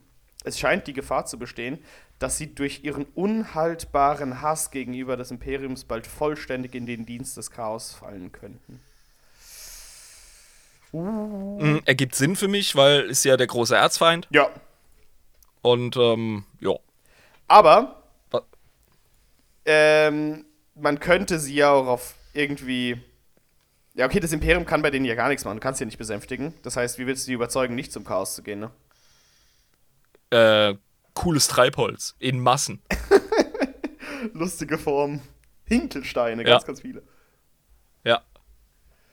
Äh, ist schon, also ich finde das Prinzip mit den wertlosen Gegenständen total geil. Wer ist auf diese Lore gekommen? Ich find's geil. Genial. Es sind, es sind immer die kleinen Dinge, die so eine äh, Xenos-Rasse in 40k besonders machen. Generell in jedem Sci-Fi-Ding. Ja. Jede Alien-Spezies braucht so ihr eines Ding, was sie irgendwie drollig macht. Und das haben die Auf definitiv. jeden Fall. Großartig, großartig. Klasse, ja. Großer Fan. Danke, lieber Xenotron. Hast du gut gemacht, mein Lieber. Und mit Xenotron meinen wir Lisa. Ja. Muss man auch mal sagen, einfach, ne? Ja. Sie, sie filtert ja die Rohdaten. Ne? Ja, So ist ja, das. eben. Also, ne, ist auch mal transparent hier. Ja. Okay, Super. mein Lieber, wie hat dir die heutige Folge denn gefallen? Fandest du gut? Ja, das vorhin schon gesagt, Kollege. Ja, ich weiß, Kotzen. aber ja, genau. Und jetzt noch ein Xenotron, ist ja, wird's richtig scheiße erst. Ah, großartig. Nein, ich fand's gut, gute Jetzt hast- Einstiegsfolge. Jetzt, jetzt hast du so Gas gegeben, dass wir fast noch eine Viertelstunde haben, ey. Aber ist auch mal chillig. Wir müssen nicht immer komplett bis zum Ende gehen. Außerdem, Nein. ja, Spotlight-Folgen von einzelnen Personen können auch ein bisschen kürzer sein als so riesige Themen, die wir immer anschneiden. Ähm, Ja, okay. einfach mal knackig. Ist auch schön. Ja, eben, man muss ja Eben. nicht immer, man muss ja nicht immer. Willst du die Abmoderation machen, mein Lieber? Liebe Zuhörer, liebe Fans von 40k, liebe Patronen und die, die es werden wollen, unterstützt uns doch bitte auf patreon.com slash adeptus Euch erwartet eine geile Community und all möglicher Schindluder. Es werden wieder neue Sonderfolgen für euch im Jahr 2023 produziert werden. Und wir freuen uns riesig, euch kennenzulernen. Ähm, haut rein, ja. Macht's wie die äh, Sally und äh, erwartet keine Belohnung, wenn ihr was Krasses leistet. Am Ende kriegt ihr einen richtig geilen Job. Ich glaube, so funktioniert das im Kosmos, ja, wenn man es oft genug macht. Ja, dann verbleibt mir nichts weiter zu sagen als äh, bis zum nächsten Mal. Euer Irm und Euer Jabba. Tschüss.